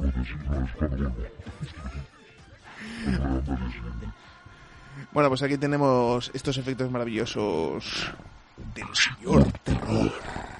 Bueno, pues en general, pues eso. esta- Estas cositas él no las podía disfrutar y era una putada para él. Bueno, pues a ver si te animas y volvemos a mantener un poco de rutina. Además, no estamos en el desván, porque ahora mi desván ya no tiene espacio ni para esto. Hostias. Antes había poco espacio, ¿eh? Pues cágate que ahora ya no hay mesa. Ah. Ya no hay mesa, ya no hay espacio y tendremos que usar y está llena de la máquina de coser de mi madre. Es una putada porque el para- lo tengo todo muy bien montado. Luego, por ejemplo, la salida de la mesa, que estoy en vez de conectándome a través de la salida de Tap, porque si no, no podría hacer esto. ¿De acuerdo? Sé que es radiofónico, pero es generar un silencio puro. Normalmente el fad, el fade out del audio lo tenía que hacer en pospo. Pues ahora lo tengo conectado a través de la grabadora Zoom HN a sus dos jacks grandes. Y pues bueno, voy a decir. Luego tenemos un aparatito que es un amplificador de micrófonos. Porque claro, la mesa tiene una salida de auriculares para que yo pueda oír la muestra. Cosa que no oigo todo. Oigo los efectos sí, los, eh, su volumen, la música. Pero por ejemplo, lo que yo mate, es decir, baje el máster, no, no se oye. Es decir, yo bajo el máster y en los auriculares yo oigo la música y dices tú. ¿Para qué son los auriculares? Joder. Bueno, pues el, ahora los auriculares los tengo conectados a través de la grabadora a un aparatito que de una entrada de audio de jack grande me saca cuatro, además cada uno con su volumen. Es decir, yo puedo subirme mi volumen para oírme aún más alto mi propia voz y él también se puede subir el volumen para oírme a mí y a él y la música mucho más alto. Que es una comodidad bastante, porque claro, mm, esto es algo muy importante en los podcasts, esto es una crítica técnica, a ver si no nos enrolla. Bueno, ya hemos superado, bueno, ya vamos a las dos esta horas y esta es media. la, de- la despedida más larga de la historia. Bueno, esto como la pregunta que me dijeron, ¿sabes que yo he hecho la pregunta más larga que han- les han hecho en su vida a los de Malviviendo y he tenido que ser yo? Dos horas haciendo una pregunta y le dijeron, no. Ahora, la contestación fue larga y muy interesante. Os recomiendo, aprovecho, ver el vídeo y ya sabéis, hacer eh, RT al vídeo, esas cosas, que es, es publicidad. Joder, coño. Yo ya lo he hecho, me amenazo. Si por te hace RT y dice, sí, sí, mi amo. No, lo de sí, mi amo me lo dijo otro. Ah, No, yo es soy, que tengo bastante gente esclavizada, yo no eres el único. soy, que conste. soy más vago, puso ok. Tengo más gente esclavizada, no eres el único, no te sientas mal. No, no pier- no pierdes ese privilegio. Pues es un aparatito que te permite el, pues eso, que varias personas se oigan y no tengas que utilizar el típico jack que se desdoblan dos, que luego se desdoblan dos. Y además que cada uno tiene su volumen, con lo cual yo que tengo el oído más duro o tengo un auricular mejor o peor, pues puedo compensar para oírme alto. Porque A la cuestión no es oír tu voz, es oír lo que oyes en los auriculares porque al menos le mantienes la costumbre de que siempre vas a hablar a la... Porque yo ahora mismo lo noto, que me muevo, que me aparto del micrófono, cosa que si no lo estás oyendo, es no como lo sabes. te echas atrás. Y claro, yo en yo en el máster, cuando hacíamos con él, tenía que subir mucho su ganancia, a veces bajarla porque se acercaba al micro y era como, hola, un porrón de cosas. Hola, hola, hola, hola, hola, hola. ¿Lo ves cómo se nota un huevo? Sí, sí, claro. Claro, entonces antes no lo notabas, pero yo lo sentía en post. Entonces, pues creo que es un invento que para lo que cuesta merece muchísimo la pena. Para cualquier podcaster se lo recomiendo. Es un accesorio. Además, ¿cuántos podcasts hay que superen cuatro? Dame la voz. Y creo que además comparten dos micros. Así que normalmente suelen ser cuatro. Y a esto, si quieres, me da un desdoblador. Bueno. Pero creo que es súper útil. Llevo tiempo diciéndolo, pero quiero vender la mesa Behringer, que tengo la 1204 FX, ¿de acuerdo? De 12 canal. eh, son 8 canales normales y luego dos especiales. Bueno, bueno, es decir, creo que eran 12 canales, sí, 12. Luego las entradas de línea. Porque quiero pillarme una de Yamaha, que es un poco más cara, que no tiene efectos. Es una pena, perderíamos efectos, que tampoco para el uso que le damos, pues mejor perderlos pero mm, tiene una cosa que es que a mí me gusta mucho y que si no me costaría 100 euros comprarlo para utilizarlo en esta, que es un compresor. Es una chorrada que es para más o menos mantener un tono de, de equilibrancia. Entonces, un compresor que para cuatro canales me cuesta 100 pavos y se lo puedo tener en la mesa ya integrado porque posiblemente vaya a utilizar esta mesa no dentro de muy, muy poco para hacer una entrevista cada uno con su micro y ecualizado, que tengo un- es decir, esto mismo, pero cada, cada micro es un contertulio y va grabado en vídeo. yo- Es decir, que si os ponéis pesado, este se anima y queremos hacer un streaming en tiempo real de hacer esto y con esto la webcam y que se nos vea en directo mientras hablamos y tenemos streaming de audio, bueno. Y aparte eso, se podría hacer, pero tienes que hacernos mucho la pelota por Twitter para que él se anime a que, y luego yo tenga tiempo para montar toda la parafernalia. Yo es que el vídeo lo llevo mal, como me falta un ojo y una oreja. mm, Soy más de hablar nada más. Pero bueno, bueno, te, te dejo la máscara de Anonymous, como le dije a Ah, mira, guay, mola. Sí, sí, sí, sí. Mira, si nos hacéis la pelota, lo hago con la máscara anónima. Me mola la idea. Vale, pues aprovechamos eso, que para cualquier momento, cualquier cosa, pues, como sabéis, nuestros Twitter, arroba jcuetos y Dioscorp.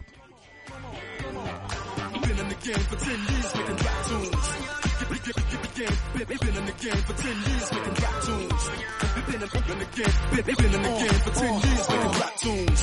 Ever since honeys was wearing Sassoon, I was 95 and they clocked me and watched me diamond shining, looking like a Rob Liberace. It's all good, from Diego to the Bay. Your city is the bomb, bomb city making fame.